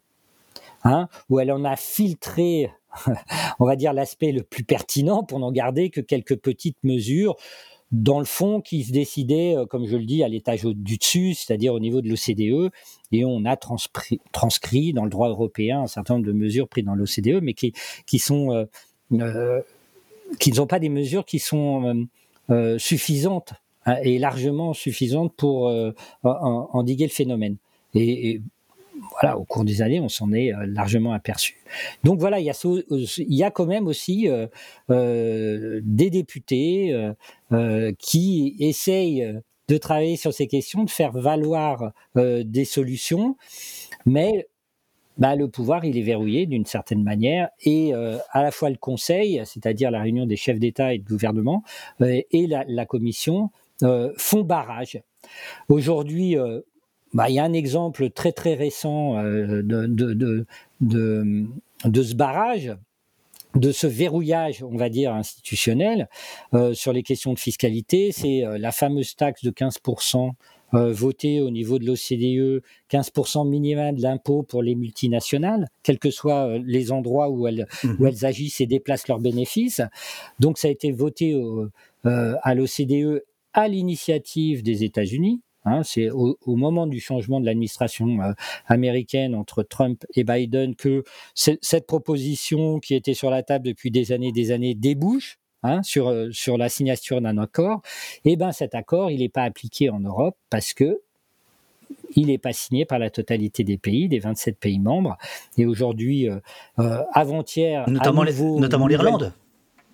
Voilà, alors au début c'est l'Irlande qui s'y est opposée, donc que... qui a fait modifier un peu le texte en sa faveur. Après ça a été la Pologne qui n'en voulait pas. Aujourd'hui c'est la Hongrie et encore avant-hier, la Hongrie vient de refuser cette loi, donc qui n'est toujours pas appliquée et qui ne sera peut-être jamais appliquée en Europe. Donc, euh, euh... cette loi, rappelons, c'est euh, Amazon, tu dois payer 15%. Voilà. Euh, et puis voilà, Amazon, Apple, machin. Ouais. ne peut payer moins de 15% euh, d'impôts sur les bénéfices, quels que soient les territoires où elle opère, où, où, où, où, sont ses salariés, où elle a son activité, où elle vend ses produits, euh, et évidemment, quel que soit l'endroit où elle localise ses bénéfices. Et cela porte un joli nom, euh, nous le rappelle le Mélanie dans le chat, la doublette irlandaise. Et là, je, je, je, je laisse ceux qui sont euh, en train de, de, de, discuter dans le chat, de nous écouter, etc., d'aller découvrir tout à l'heure, cet après-midi, euh, voilà, au cinéma, ce que c'est que la doublette irlandaise. Et, et le sandwich hollandais. Ça va ensemble. Quelle, équipe Et le sandwich hollandais. Et oui, les amis, c'est comme ça qu'on se fait entuber la doublette irlandaise et le sandwich euh, hollandais. Euh, tu as, euh, tu as des questions. En Europe, y a-t-il, ces sorcières qui te demandent, y a-t-il une évaluation de l'évasion fiscale par pays? Une évaluation, hein oui, alors il y, a certains pays qui euh, évaluent ce qu'on appelle le tax gap, hein, notamment l'Angleterre. Euh, je ne les, ai pas tous en tête, mais enfin, il euh, y a, l'Australie qui le fait. Enfin, je crois que la Suède le fait. Donc, euh, ils, ils, essayent régulièrement, chaque année ou tous les deux ans, d'évaluer ces recettes qui échapperaient à, l'État et, évidemment trouver des mesures pour limiter cette fraude et cette évasion fiscale. Le, ce qu'on s'est aperçu, nous, en France, et d'ailleurs ça fait l'objet d'un chapitre dans le film, évidemment, bah, c'est que cette évaluation officielle, hein, euh, porté par exemple par un organisme de statistiques, euh, tu vois, économique euh, indépendant en France n'existe pas. Voilà. Et, et, pourtant, il y a quand même une évaluation. L'évaluation des 80 à 100 milliards d'euros qu'on qu'on évoque dans le film, elle, est, elle, est, elle, est, faite par Solidaire Finances Publiques, qui est le syndicat majoritaire des impôts. Hein, des fonctionnaires des impôts, qui depuis le début des années 2000, enfin des années 2010, je crois la première évaluation date de 2013, ont évaluer la fraude fiscale, hein, euh, ou plus exactement le non-respect de la loi fiscale. Voilà, pour, euh, ça concerne l'ensemble des impôts, euh, impôts, TVA comprise, hein, impôt indirect compris. Euh, et euh, ils ont refait euh, cette évaluation en 2018, donc avec des outils statistiques en partant du contrôle fiscal, avec des, des, formules mathématiques assez complexes de compensation, etc., etc., pour aboutir à cette fourchette de 80 à 100 milliards d'euros euh, de, recettes fiscales qui échappent euh, à la collectivité chaque année. Mais on est d'accord, ce, ne sont pas des, euh, des, chiffres officiels, il n'y a, rien d'officiel, et donc ne pas nommer, c'est évidemment déjà un acte politique. Hein et ben, ne pas nommer ces terres, quoi, d'une certaine manière, évidemment, on tait euh, la question. Il y a eu des déclarations de, récentes de, de, de, Darmanin qui a dit on va le chiffrer officiellement. Ensuite, euh, Macron euh, a dit ben non, on va le faire autrement. Donc, euh, il a annulé la promesse de Darmanin d'une certaine manière pour euh, au moment euh, au moment de la crise de gilets jaunes dire qu'on ça y est l'État va s'en occuper on va faire quelque chose. Et puis et puis non en fin de compte ça s'est pas produit non plus comme un certain nombre d'annonces régulières du gouvernement. Voilà on, on, dit on va faire quelque chose c'est promis on, on s'en occupe et puis il se passe rien. Et là dans le domaine de l'évaluation de la fraude fiscale aujourd'hui le gouvernement a abandonné l'idée de chiffrer, de la chiffrer officiellement, quoi. Donc c'est plus du tout à l'ordre du jour. Est-ce que ça c'est pas euh, l'illustration de, de, ce que le film essaie de démontrer, je crois, euh, qui est de dire que euh, l'évasion fiscale c'est c'est pas quelque chose d'à part. En fait, c'est un mécanisme essentiel du monde libéral dans lequel on est. C'est-à-dire que est-ce qu'on peut aller jusqu'à dire que le monde libéral dans lequel on est s'appuie là-dessus, ou en tout cas en bénéficie tellement que c'est central et c'est pas euh, voilà, c'est pas des faux frais, quoi. c'est pas de la petite monnaie pour personnel. C'est exactement quoi je, pense que ce que le film dit, in fine, enfin, la conclusion du film, pour moi, c'est celle-là. Et ça a été aussi ce que j'ai découvert moi en faisant ce film, très clairement. Enfin, c'est je me suis aperçu de ça, c'est que la, fraude fiscale, c'est pas un défaut du système néolibéral dont on pourrait s'accommoder, ou un effet pervers qu'on pourrait redresser avec une petite mesure ou une petite série de mesures. C'est vraiment un rouage essentiel de la machinerie néolibérale.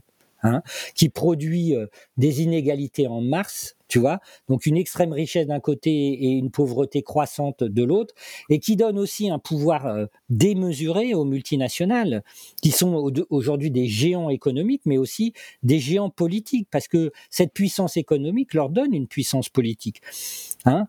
Euh, le patron d'Amazon, quand il vient en France, il est reçu comme un chef d'État réellement comme un chef d'État. Et c'est et, c'est le pouvoir d'influence qu'ont ces, ces, ces, entreprises gigantesques.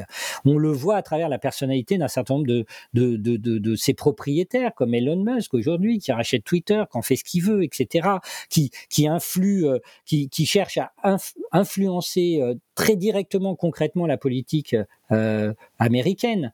Hein, qui remet Trump, qui, réouvre le, compte de Trump, etc. Ces, ces milliardaires qui sont euh, qui bénéficient de cette puissance considérable aujourd'hui qu'ont pris les multinationales. Et cette puissance, elle est donnée par quoi?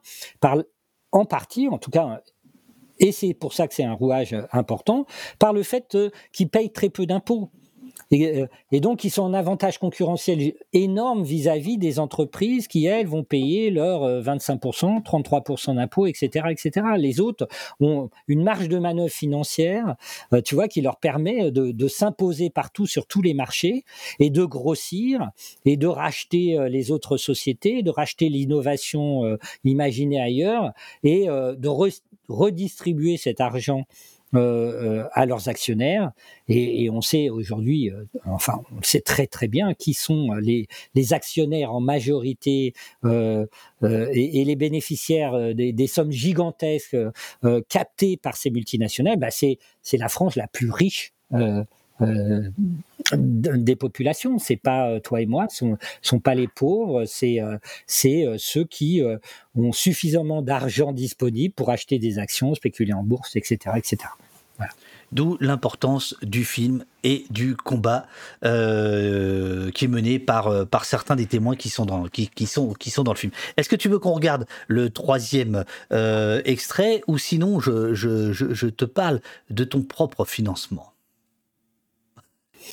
Bah, parlons du, du, financement. Tiens, pour le coup, on change de rythme.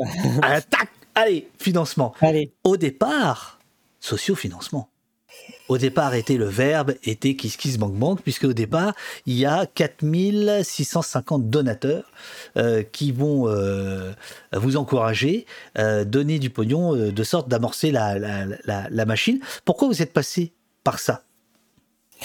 Eh ben, au départ, à nouveau, il y a une forme de censure douce, quoi, hein, qui ne se dit pas réellement, puisque bon bah, quand on a eu écrit euh, cette première version du scénario avec euh, Denis Robert. Euh, Bertrand est parti au charbon, il avait fait son boulot de producteur, il fait ce que toute productrice ou producteur fait. quand on produit un film pour le cinéma, on va voir les services cinéma des chaînes de télévision, qu'elles soient publiques ou privées, parce qu'elles ont l'obligation légale d'investir une partie de leur chiffre d'affaires dans la, la, coproduction de films français ou européens, documentaires ou fiction. Donc très naturellement, Bertrand a été euh, voir euh, l'ensemble des services cinéma des, des, chaînes de télévision françaises, je rappelle privées ou publiques. Hein. Et il a pris l'habitude de dire, il l'a même écrit, hein, c'est un, un, garçon qui prend des risques, que c'est la première fois qu'il a, eu, qu'il a eu une réponse aussi rapide ça a été non tout de suite. Donc, euh, la seule solution pour euh, boucler le budget, pour rendre euh, financièrement ce film possible, c'était de faire un crowdfunding, hein, un financement participatif. Donc voilà, on a monté une campagne avec Denis, Bertrand, l'équipe du bureau, et, et, et 4645 personnes, très précisément, effectivement, ont donné de l'argent pour que ce film existe. Faisons la preuve d'une chose aussi, au-delà de nous aider, de le rendre possible, de financer le film, euh, les chaînes de télévision, de manière très systématique, nous opposaient euh, le fait que l'évasion fiscale, ça n'intéressait pas les gens. Voilà. Et, euh, que c'est pour ça qu'ils n'allaient pas donner le, moindre euro pour la fabrication de ce film. Eh bien, les 4645 personnes, je pense, ont fait la preuve aussi que ça intéressait les gens. Quoi. Voilà. Et c'est comme ça qu'on a réussi à faire le film. Ces donateurs euh, sont venus voir le film, sont en train de, de, voir le film. Ils, ils, sont, ils sont contents de leur, euh, de leur mise. Je, veux dire, le, retour sur investissement est. Et comment? Alors. Euh, bah, il y en a qui râlent. Rembourser, rends l'argent Rends l'argent il faudrait les, les, interroger un, par un pour savoir. Non, moi j'en ai vu un certain nombre dans, dans, dans les avant-premières, encore hier soir, etc., et qui sont venus me parler. Je leur ai dit alors, bon, j'étais un peu inquiet, hein, honnêtement. Euh, euh, bon, ça vous a plu alors quand même euh, Et non, les, les, les, réponses sont, ouais, ouais, sont, sont, très favorables. Je pense que les gens sont, sont vraiment contents du film, heureux d'y avoir participé euh, d'être un peu à l'origine du projet. Et puis moi, je, je le dis maintenant de manière assez systématique. Voilà, j'ai pas le sentiment que ça soit mon film à moi, tu vois, d'avoir fait mon film. J'ai l'impression que c'est notre film, notre mhm. film ensemble. Voilà. Euh, alors après, ils ont attendu longtemps. Hein. faut reconnaître. Il y en avait certains, ils avaient carrément. Bah moi, quand j'ai donné, c'était des, c'était des anciens euros. c'était des francs français. C'était des francs français. Je pensais que tu les emmènerais en Suisse, tu vois le truc? Dans une 404. le film, euh, le film, il faut reconnaître, bah, j'ai mis beaucoup, beaucoup de temps à le faire. Euh, bah, pour plein de raisons, notamment aussi parce qu'il y a eu le Covid au milieu qui a quand même mis un, gros coup de bah, patin à tout ça. Quoi.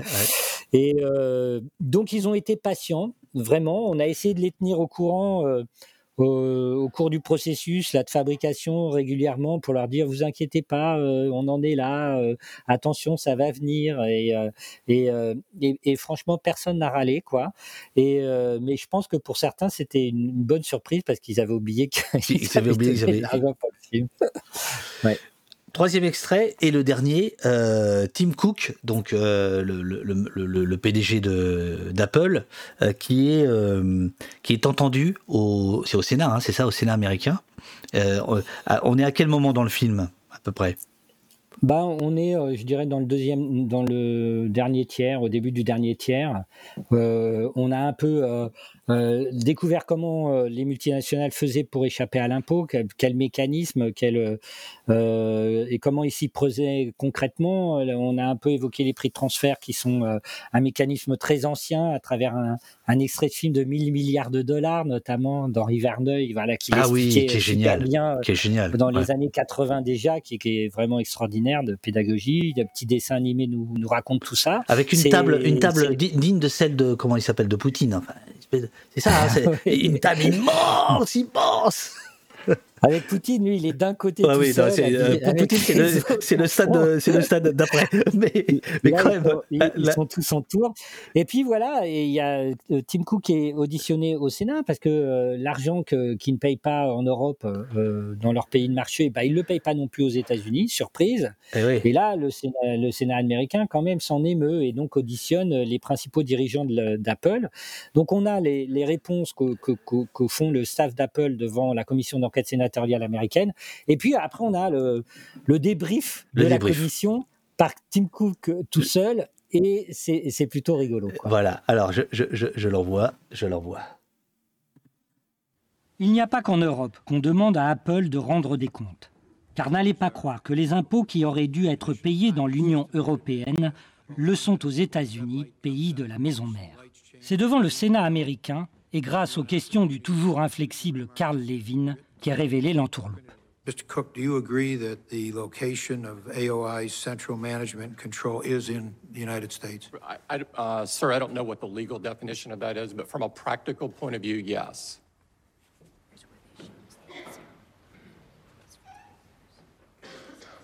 Now, Mr. Bullock, uh, AOI is incorporated in Ireland, is that correct? Yes, Mr. Chairman, it is incorporated in Ireland. And where is AOI a tax resident? It does not have a tax residency. Plus tard, dans une situation moins solennelle qu'une commission d'enquête, agacé qu'on le renvoie encore à ses devoirs civiques, le patron d'Apple aura des mots moins solennels. But here's what they concluded. Apple is engaged in a sophisticated scheme to pay little or no corporate taxes on 74 billion in revenues held overseas. That is total political crap.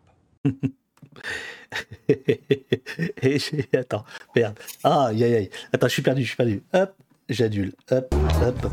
Ah, qu'est-ce que c'est ça euh, Attendez, c'est tout à fait autre chose. Oh, tiens, c'est la concurrence. oui, c'est lundi matin. Ah oui, c'est la concurrence. Attends, bouge pas, bouge pas. Oh là là, qu'est-ce que je fais là? Hop, hop, hop. Voilà. Et c'est Romain Huette à gauche il est dans euh, Un péquicien sage. Ah, c'est incroyable. Voilà. Bertrand Fèvre est partout décidément. Bon bref, euh, j'adore cet extrait. J'adore cet extrait. Euh, tout d'un coup, le, le, le, Tim Cook, le côté cool Silicon Valley, j'ai changé le monde, Apple, machin. tu vois quand même le cynisme du, du, du, du, gars interviewé par je ne sais plus quelle, quelle chaîne. Ce que j'aime aussi, c'est quand même la, la teneur des échanges. C'est quand même autre chose que les auditions au Sénat français. Ouais, euh, je, suis, je, suis, assez d'accord. Et c'est quand même euh, euh, autre chose. Et puis, et puis, les mecs, on voit, ils pétochent quand même. Ah oui. Parce que mentir au cours d'une commission d'enquête officielle du Sénat américain, tu prends un risque juridique autrement plus important que celui que tu peux prendre. Et, d'ailleurs, tu... il y a un autre extrait d'une commission d'enquête euh, sénatoriale qui concerne un grand dirigeant d'une banque euh, française très connue dans le film. Absolument. Hein où il est pris la main dans le sac d'avoir menti sous serment, etc. Et il va rien lui arriver. Hein. Donc aux États-Unis, non, c'est pas le cas. Donc les mecs ils pétochent, donc ils ont bien préparé leur affaire, ils choisissent très clairement les termes euh, tu vois, euh, euh, de leur de leur déclaration, de leur témoignage. Tout ça est validé par des batteries d'avocats en amont, etc. Et, donc il faut, choisir bien les termes pour pas être pris en flagrant délit de mensonge, mais pouvoir dire mais non, mais je vous ai pas dit ça, je dis ça exactement comme ça. Donc tu vois, Tim Cook qui dit je ne sais pas ce que légalement ça peut vouloir dire précisément, mais oui. voilà, C'est ça, c'est ça. Évidemment, quand il est plus devant la commission d'enquête, il est devant 60 euh, minutes, c'est une émission ah, très très CBS, connue, CBS, vraiment euh, historique. C'est genre envoyé euh, spécial quoi. Là aussi, il pèse très précisément ces termes quand il dit c'est des conneries politiciennes. Voilà, voilà, c'est des mots très très forts, mais, mais qui sont aussi mm, extrêmement pesés. Voilà, c'est le message qu'il veut faire passer. Laissez-nous faire notre business. Arrêtez de mettre, mêler la politique et les affaires. Ah, je, trouve, que, je, trouve, que, c'est même au-dessus de ça. Je trouve que c'est le pouvoir euh, du business sur le pouvoir. Là, c'est quand même une façon de dire euh, fermez votre gueule. Oui, c'est ça. Euh, on est au-dessus de vous. C'est le discours. C'est le discours classique des, grands patrons d'industrie américains. C'est comme ça qu'ils se pensent au-dessus de la société. Euh, euh, on travaille pour le pays parce qu'on fait rentrer de l'argent. Si c'est pas des recettes fiscales, bah tant pis. mais les, ne mêlez pas la politique avec les affaires. C'est ça. C'est leur vision des. C'est vraiment leur vision des choses. J.A.J. Bonnet te demande, selon vous, euh, pourrait-il y avoir une action en justice de la part des collectivités locales et services publics au détriment desquels se fait cette évasion fiscale? Est-ce que tu peux reprendre Ah, on n'est pas chez les cons ici. selon vous, c'est-à-dire selon toi, pourrait-il y avoir une action en justice de la part des collectivités locales et de la part des services publics au détriment desquels se fait cette évasion fiscale? C'est-à-dire les hôpitaux, pourraient-ils, je parle des hôpitaux puisque euh, le Covid a une, certaine influence dans, le, dans ton film, euh, puisque ça, ça démarre là-dessus, hein, sur le fait que euh, on s'est rendu compte à ce moment-là du désastre hospitalier, etc., qu'il manque du pognon, que ce pognon, ça fait deux heures qu'on en parle, on sait où il est, dans certains paradis. Et donc, ce que te demande Bonnet, c'est est-ce que finalement, il pourrait y avoir des, des classes actions ou des recours en justice euh, contre ces multinationales, contre ces milliardaires, euh, pour dire euh, rends l'argent, quoi.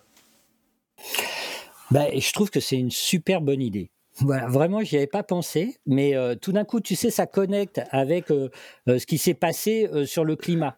Tu sais, où il y a une, une affaire en justice et ça a même été jugé, etc. Et le gouvernement a été condamné hein, pour inaction climatique. Inaction climatique. Et eh ben putain, c'est vraiment ce qu'on doit faire Voilà, il faudrait qu'on fasse euh, une action pour euh, inaction fiscale. Voilà, pour, euh, pour juger le gouvernement au titre qu'il ne fait pas ce qu'il faut pour que l'argent rentre. enfin, cet argent qui devrait légalement rentrer dans les caisses de l'État ne rentre pas et on fait une classe action euh, tous ensemble, citoyenne, évidemment avec des collectifs d'infirmières qui sont euh, qui sont partie prenante, euh, avec tout un tas d'administrations qui manquent d'argent et de parents qui peuvent pas faire soigner leurs enfants, etc., d'écoles de, fermées, de, profs absents, enfin, tu vois, euh, de, de métro qui n'arrive plus aujourd'hui, enfin, et puis on se met tous ensemble et on fait une class action euh, sur, voilà, sur, euh, sur ces questions-là. J'ai oublié le terme qui avait, qui, a été employé pour sur, sur, la question du climat, ça portait un nom, j'ai un peu oublié le terme, peut-être que dans le chat quelqu'un. Ouais, non, je crois que c'était une action climatique. Oui, une action climatique, mais il y avait un terme juridique. Enfin, il y avait une, euh, ça avait pris une forme d'une action euh, juridique qui avait été euh, effectivement sanctionnée. Et le gouvernement avait été effectivement sanctionné. Bah, c'est vrai, on devrait faire exactement la même chose pour l'évasion fiscale. Je suis d'accord. Je trouve que c'est une super bonne idée. Voilà. Euh... Bah, oui, non, ça, réagit. Alors voilà. Euh, oui, ou quand, quand est-ce que je signe Je signe où dit Nostalgeek, euh, qui, nous suit de Suisse. Hein Donc euh, c'est, dire les risques qu'il prend. Je crois qu'il y a une grosse affaire en Suisse là, d'ailleurs, à propos de, toutes ces histoires-là. Il y a, plein d'affaires. Il y a, pas des, des, archives qui ont brûlé au tribunal de je sais pas quoi. Enfin, il me semble qu'il y a un gros machin en ce moment. Bref. Ah, ça, j'ai pas entendu parler. Un appel aux Je avocats. passe et- la- aussi souvent la frontière que toi. Ah, ça y est, ça y est. Euh, voilà. Donc c'était J.H. Bonnet, euh, poste de douane, moi je connais bien, euh, euh, qui, qui avait qui avait posé cette cette cette question. J'ai lu quelques critiques. en disant ouais le film est super mais on n'apprend rien. Alors moi je déteste ces phrases de journalistes hein, hein, qui veulent toujours euh, en fait en disant on n'apprend rien ils veulent dire mais nous on a déjà fait le travail ça sert à rien. Euh, donc euh, je, je, je, je me fais pas ton porte-voix, mais c'est ce que je pense quand je lis le truc. Les papiers sont vachement bien, puis à la fin on dit ouais mais bon finalement on n'apprend pas grand-chose, tout ça on le sait, etc. Est-ce que c'est pas la clé du problème? C'est que justement c'est légal, tu l'as dit tout à l'heure, on le sait, euh, mais en réalité, c'est totalement invisible. C'est-à-dire que voilà donc une criminalité, puisqu'il faut appeler les choses comme par leur nom, invisible, qui ne fait pas euh, d'image. Il n'y a pas, d'image. Je, veux dire que voilà, il n'y a pas d'image. Il n'y a pas de, y a, pas de sang. euh, Il n'y a pas de choses comme ça. Et pourtant, au fond, il y a des morts symboliques chaque minute finalement. Hein, cet évitement de, l'impôt, etc. C'est quoi toi ta réponse par rapport à ça? Euh, aux quelques. Alors, j'ai passé plein de trucs euh, parce que Wall Bunch a très bien foutu euh, les, les- les extraits, donc il y a plein de super papiers élogieux, mais il y en a quelques-uns qui, qui, qui, qui font un peu les, les, les difficiles. Qu'est-ce que tu réponds à ça, toi?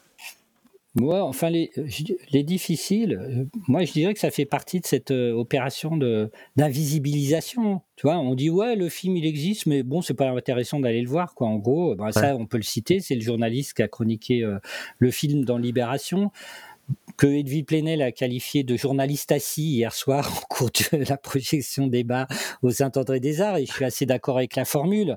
Euh, voilà, il conclut son, son, son article en disant bon, euh, au bout d'un moment, le film c'est un empilement euh, de, de, de choses connues. Ouais. Voilà. Donc, euh, Ouais, ça. évidemment, c'est un peu surprenant de la, place de la part d'un journaliste qui est censé informer euh, et non pas censé dire que lui il sait quoi. Voilà. Bon, euh, il peut, euh, il pourrait s'intéresser de savoir si les gens le savent vraiment, etc. Quand il parle d'empilement de choses connues. Honnêtement, on peut critiquer le film de plein de manières différentes. hein. Tout, tout est critiquable, hein. mais euh, c'est certainement pas un empilement. C'est la création d'une image complète, circonstanciée, détaillée, point par point, euh, cohérente de, de ce que c'est que euh, la fraude et l'évasion fiscale euh, dans nos sociétés aujourd'hui. Donc c'est vraiment un travail didactique. Hein, qui s'adresse aux spectateurs et à tous les spectateurs, qui fait l'effort d'être accessible à tout le monde. Et c'est certainement pas un empilement de choses Non, connues, bien sûr que pas non. du tout. Quoi. Voilà. Donc c'est c'est un article vraiment euh, extrêmement déplaisant, bon bah qui vient d'un journaliste d'un journal euh, euh, qui se qui se normalement se veut quand même plutôt euh, sensible à- à- aux questions sociales euh, et, et à ce type de, de débat. Voilà, c'est un peu surprenant.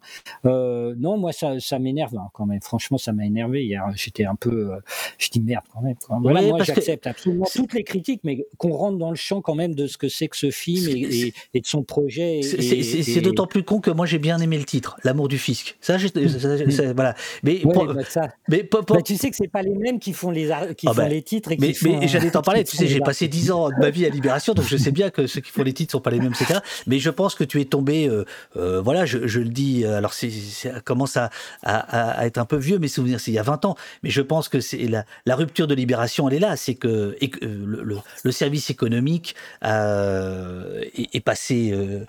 est passé à droite. L'arme à droite. L'arme à droite, voilà, on va dire ça l'arme à quand droite. l'arme à droite dans les années 80, hein, le, le- le virage, vive la crise, etc. On se souvient, Yves Montand, euh, les années tapis, etc. Là où sur la- l'aspect euh, aujourd'hui on dit sociétal, euh, bah, Libé reste quand même a priori euh, l'arme à gauche. Mais Mm. bon voilà. Et donc je, je sais pas si c'est un critique cinéma ou un mec de l'économie, du service économique. Non, c'est un mec de l'économie. Bah ouais. voilà, C'est Et bah, bah voilà, c'est voilà, c'est voilà.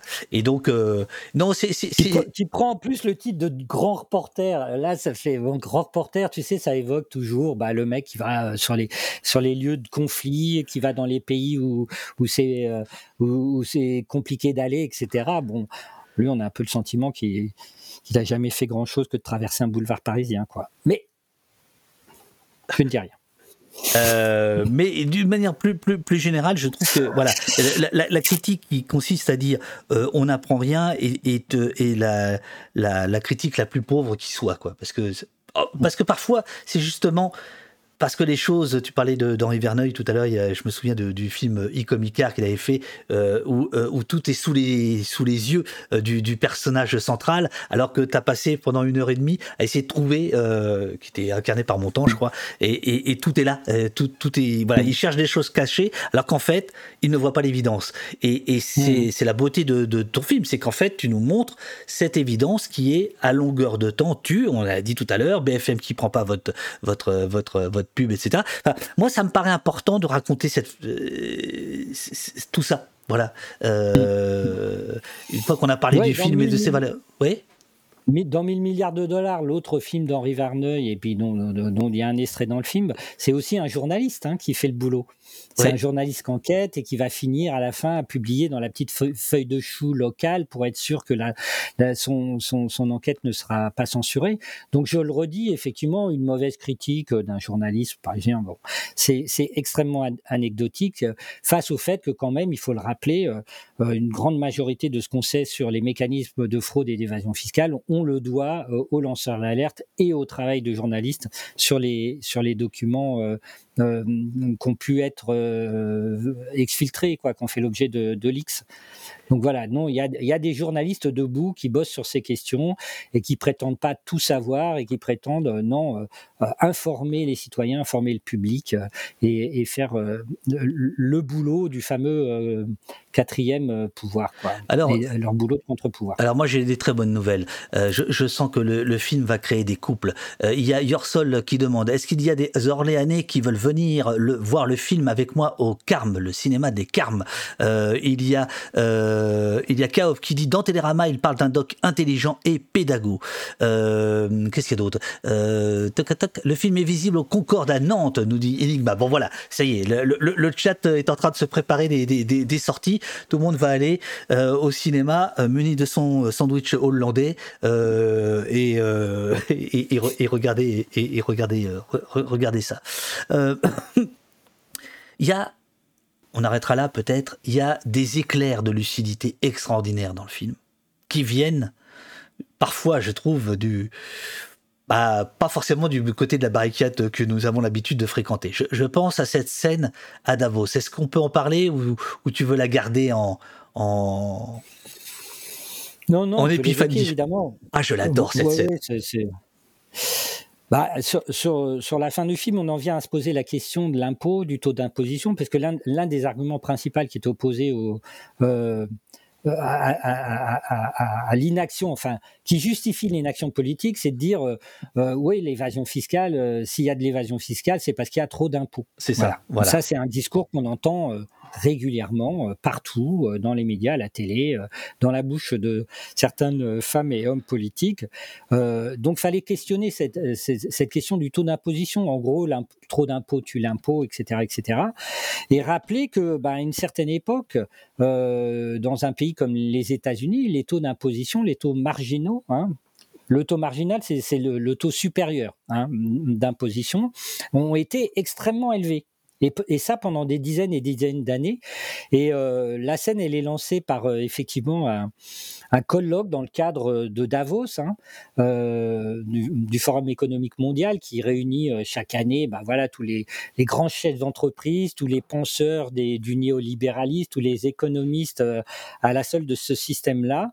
Et, et, la question est posée par la journaliste de façon assez naïve, voilà, aux, aux, gens qui animent cette conférence et, et, et c'est Michael Dell, l'une des dixièmes grandes fortunes américaines. De, des, des, ordinateurs Dell, ouais. Voilà, des ordinateurs, etc., euh, qui rigolent en disant bah, bah non, payer notre d'impôts, ça, ça n'a pas de sens.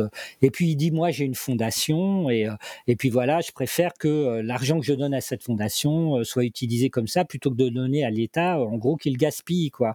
Et là, petite parenthèse, c'est vraiment aussi la vision qu'ont les les riches et les ultra riches de l'impôt. Ils veulent bien payer des impôts à, à deux, à, selon deux raisons. La première, c'est que c'est eux qui fixent le montant de ce qu'ils veulent donner. Voilà.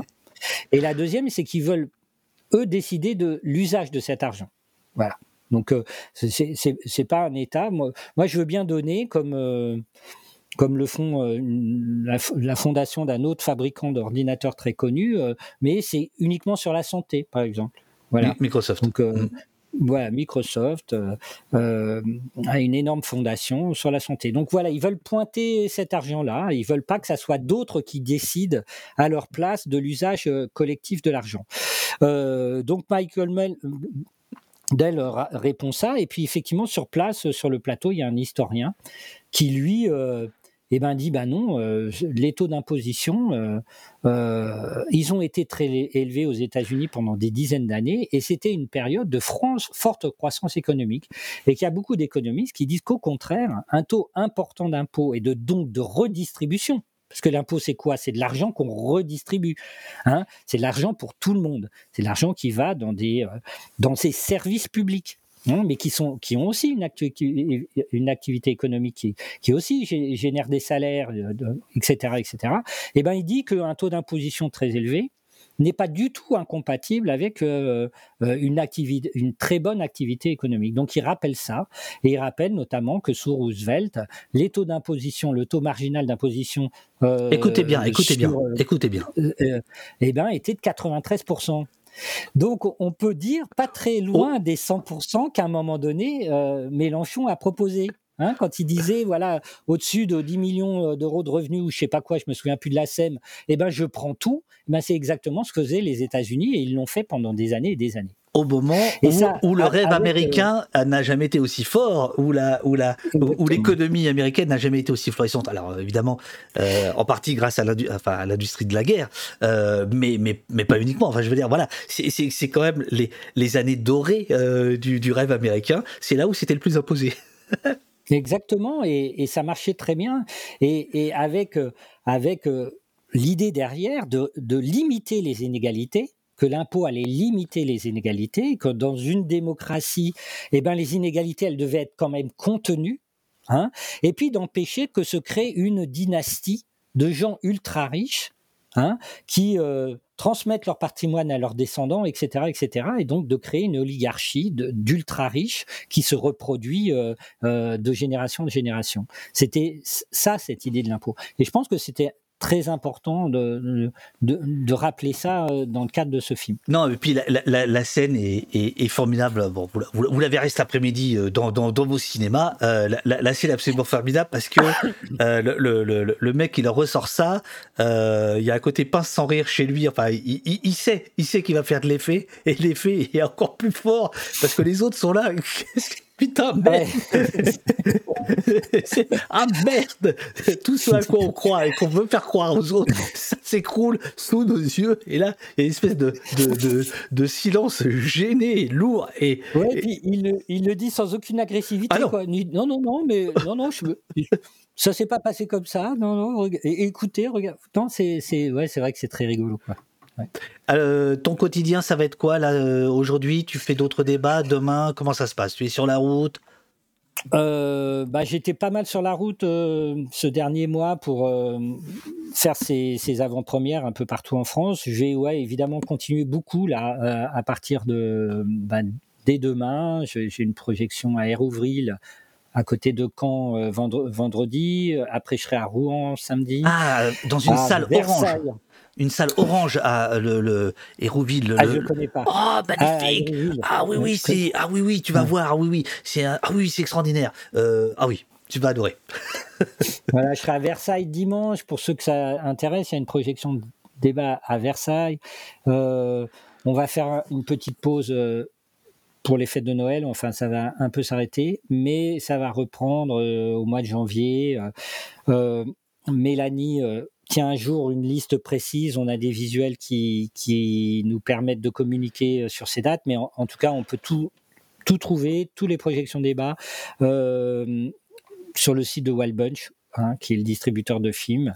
Et voilà, on les annonce. Et, ces débats, euh, bah, c'est pas toujours moi qui les anime. Il y a des collectifs, il y a Attac, il y a Oxfam, il y a la Ligue des droits de l'homme, il y a euh, Anticor, euh, il y a CCFD de Terre Solidaire qui sont partenaires de la diffusion de ce film.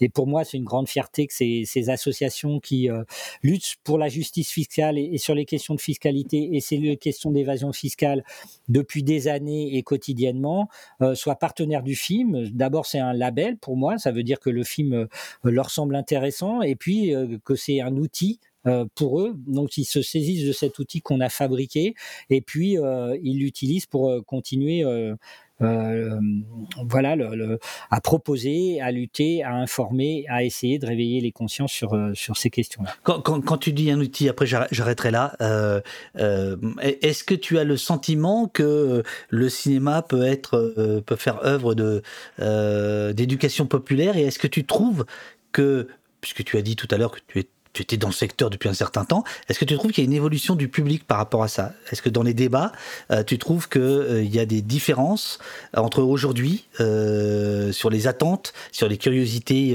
des uns et des autres vis-à-vis d'un cinéaste comme toi, vis-à-vis des films, ou c'est pareil qu'il y a 20 ans, 30 ans, etc. On s'adresse à un public woke? Bah Moi, ce que, ce que je constate, c'est que bah, on va dire il y a 30 ans ou 40 ans, le documentaire euh, au, cinéma, c'était Connaissance du monde. Je sais pas si tu te souviens de ce genre de truc. Bon, voilà, c'était des documentaires qui étaient montrés au cinéma. Il y avait des projections avec des conférences derrière. On, visitait un pays. C'était du tourisme, en gros. Hein. ça s'appelait Connaissance du monde. Euh, et, et, le combat politique, c'était les films de Costa Gavras. Et eh oui. Tu vois, d'Henri Verneuil. C'était la fiction. Et eh ben, on a l'impression que les choses sont inversées. Complètement. Aujourd'hui, euh, ce qui, ce qui cherche à informer sur l'état du monde, des rapports de force, de, de, des questions de société, c'est beaucoup plus le documentaire que la fiction. Ça, c'est clairement ça, quoi. Alors, ça ne veut pas dire qu'il n'y euh, a pas des documentaires animaliers, ça existe, et qu'il n'y a pas de, euh, quand même un, un, cinéma de fiction qui s'intéresse à des questions politiques et sociales, mais je trouve que ça s'est inversé. Et aujourd'hui, ça s'incarne beaucoup dans le, dans, dans, dans, le documentaire, et donc, euh, bah, dans le cinéma documentaire, voilà, pour la salle. Voilà, c'est ton film, c'est un certain nombre de, de, de, films qui sortent euh, chaque année, euh, c'est euh, les documentaires de Gilles Perret, c'est tu vois, ça s'est imposé quand même comme au, au, cinéma et je trouve que c'est une très bonne chose, mais c'est aussi peut-être une chose un peu, enfin qu'on peut regretter, quoi, que le cinéma de fiction ne soit plus ce, ce, cinéma d'émancipation qu'on a connu, quoi. Hein Super. Voilà. C'est super.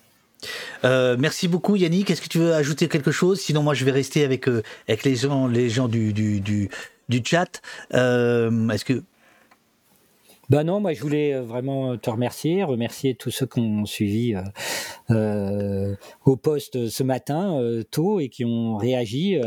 voilà, on l'a dit plein de fois, mais l'a dit la, la répété. Toi, tu le dis. Allez voir le film le plus vite possible parce qu'on a on, a besoin de ces audiences dès les premiers jours pour espérer que le film tienne l'affiche un, un, tout petit peu plus longtemps et que malgré le fait qu'il soit pas visible partout, ben au moins les endroits où il est visible, et eh ben le film reste la semaine prochaine et puis euh, voilà et, et l'année prochaine. maximum de gens euh, Mais c'est un peu ce qui s'est passé pour le film. C'est un peu ce qui s'est passé pour le film de, de Gilles Perret, j'ai l'impression, euh, reprise en main, euh, qui est finalement, je crois, est, a dépassé les 100 000 entrées, ce qui est, ce qui est, ce qui est quand même très bien, euh, mais qui avait eu un démarrage un peu compliqué aussi, et que euh, voilà, les gens étaient allés le week-end, le premier week-end, et finalement le film est resté, et puis le bouche à oreille a fait le, a fait le truc, quoi. C'est-à-dire que il y a aussi, il y a aussi un moment où on peut pas, voilà, on peut pas se désoler, quoi. Il faut aussi agir. Mais, mais est-ce que, mais, mais, euh, mais est-ce que c'est pas aussi un,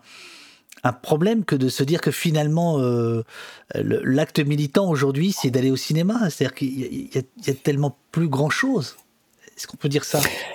Ouais, c'est un, un, peu un constat qui est fait euh, par les qui, qui, qui, est fait par les gens euh, à l'issue de ce film. Quoi, qu'est-ce qu'on peut faire? Qu'est-ce qu'on peut Comment on peut agir, etc. Euh, effectivement, le, le film n'apporte pas réellement de solution sur, sur, sur, dans ce domaine-là. Pourquoi? Parce que bah, ma, mon point de vue, c'est que la question aujourd'hui, c'est pas de savoir forcément quoi faire, quelles mesures prendre précisément, quelles lois mmh, mmh. changer. c'est de savoir comment faire. C'est-à-dire qui va porter ce programme politique, quelle est l'offre politique aujourd'hui euh, qui permet de se dire qu'on a, on ne vit pas des euh, alternances, tu vois, gauche, droite, centre comme aujourd'hui, mais des vraies alternatives politiques, que ces alternances soient des vraies alternatives politiques. Donc je revois la question du fait qu'effectivement, euh, pour reprendre une formule peut-être pas célèbre, mais, mais, mais qui n'est en tout cas qui n'est pas de moi, mais on vit dans une démocratie de basse intensité. et que c'est ça l'enjeu aujourd'hui, c'est de renouveler la démocratie, de mettre cette oligarchie dirigeante à la place qu'elle doit être, hein, c'est-à-dire euh, non pas au sommet, mais comme une des composantes de, la société, redonner le pouvoir euh, voilà, aux gens, euh, remettre l'intérêt général, le bien commun au centre de l'action politique. Voilà. Ce ne sont certainement pas les réformes fiscales décidées par Emmanuel Macron qui en est le premier, le premier pas, hein, ça c'est sûr. Quoi. Merci, merci, te dit Sorcière 62, nostalgique, Merci beaucoup. J'espère que ce film fera du bruit. Donne la papate. Super pressé d'aller voir le film. C'est du super boulot, Yannick. Euh, Durdonov, merci d'être venu. Je vais essayer de voir le film à Marseille.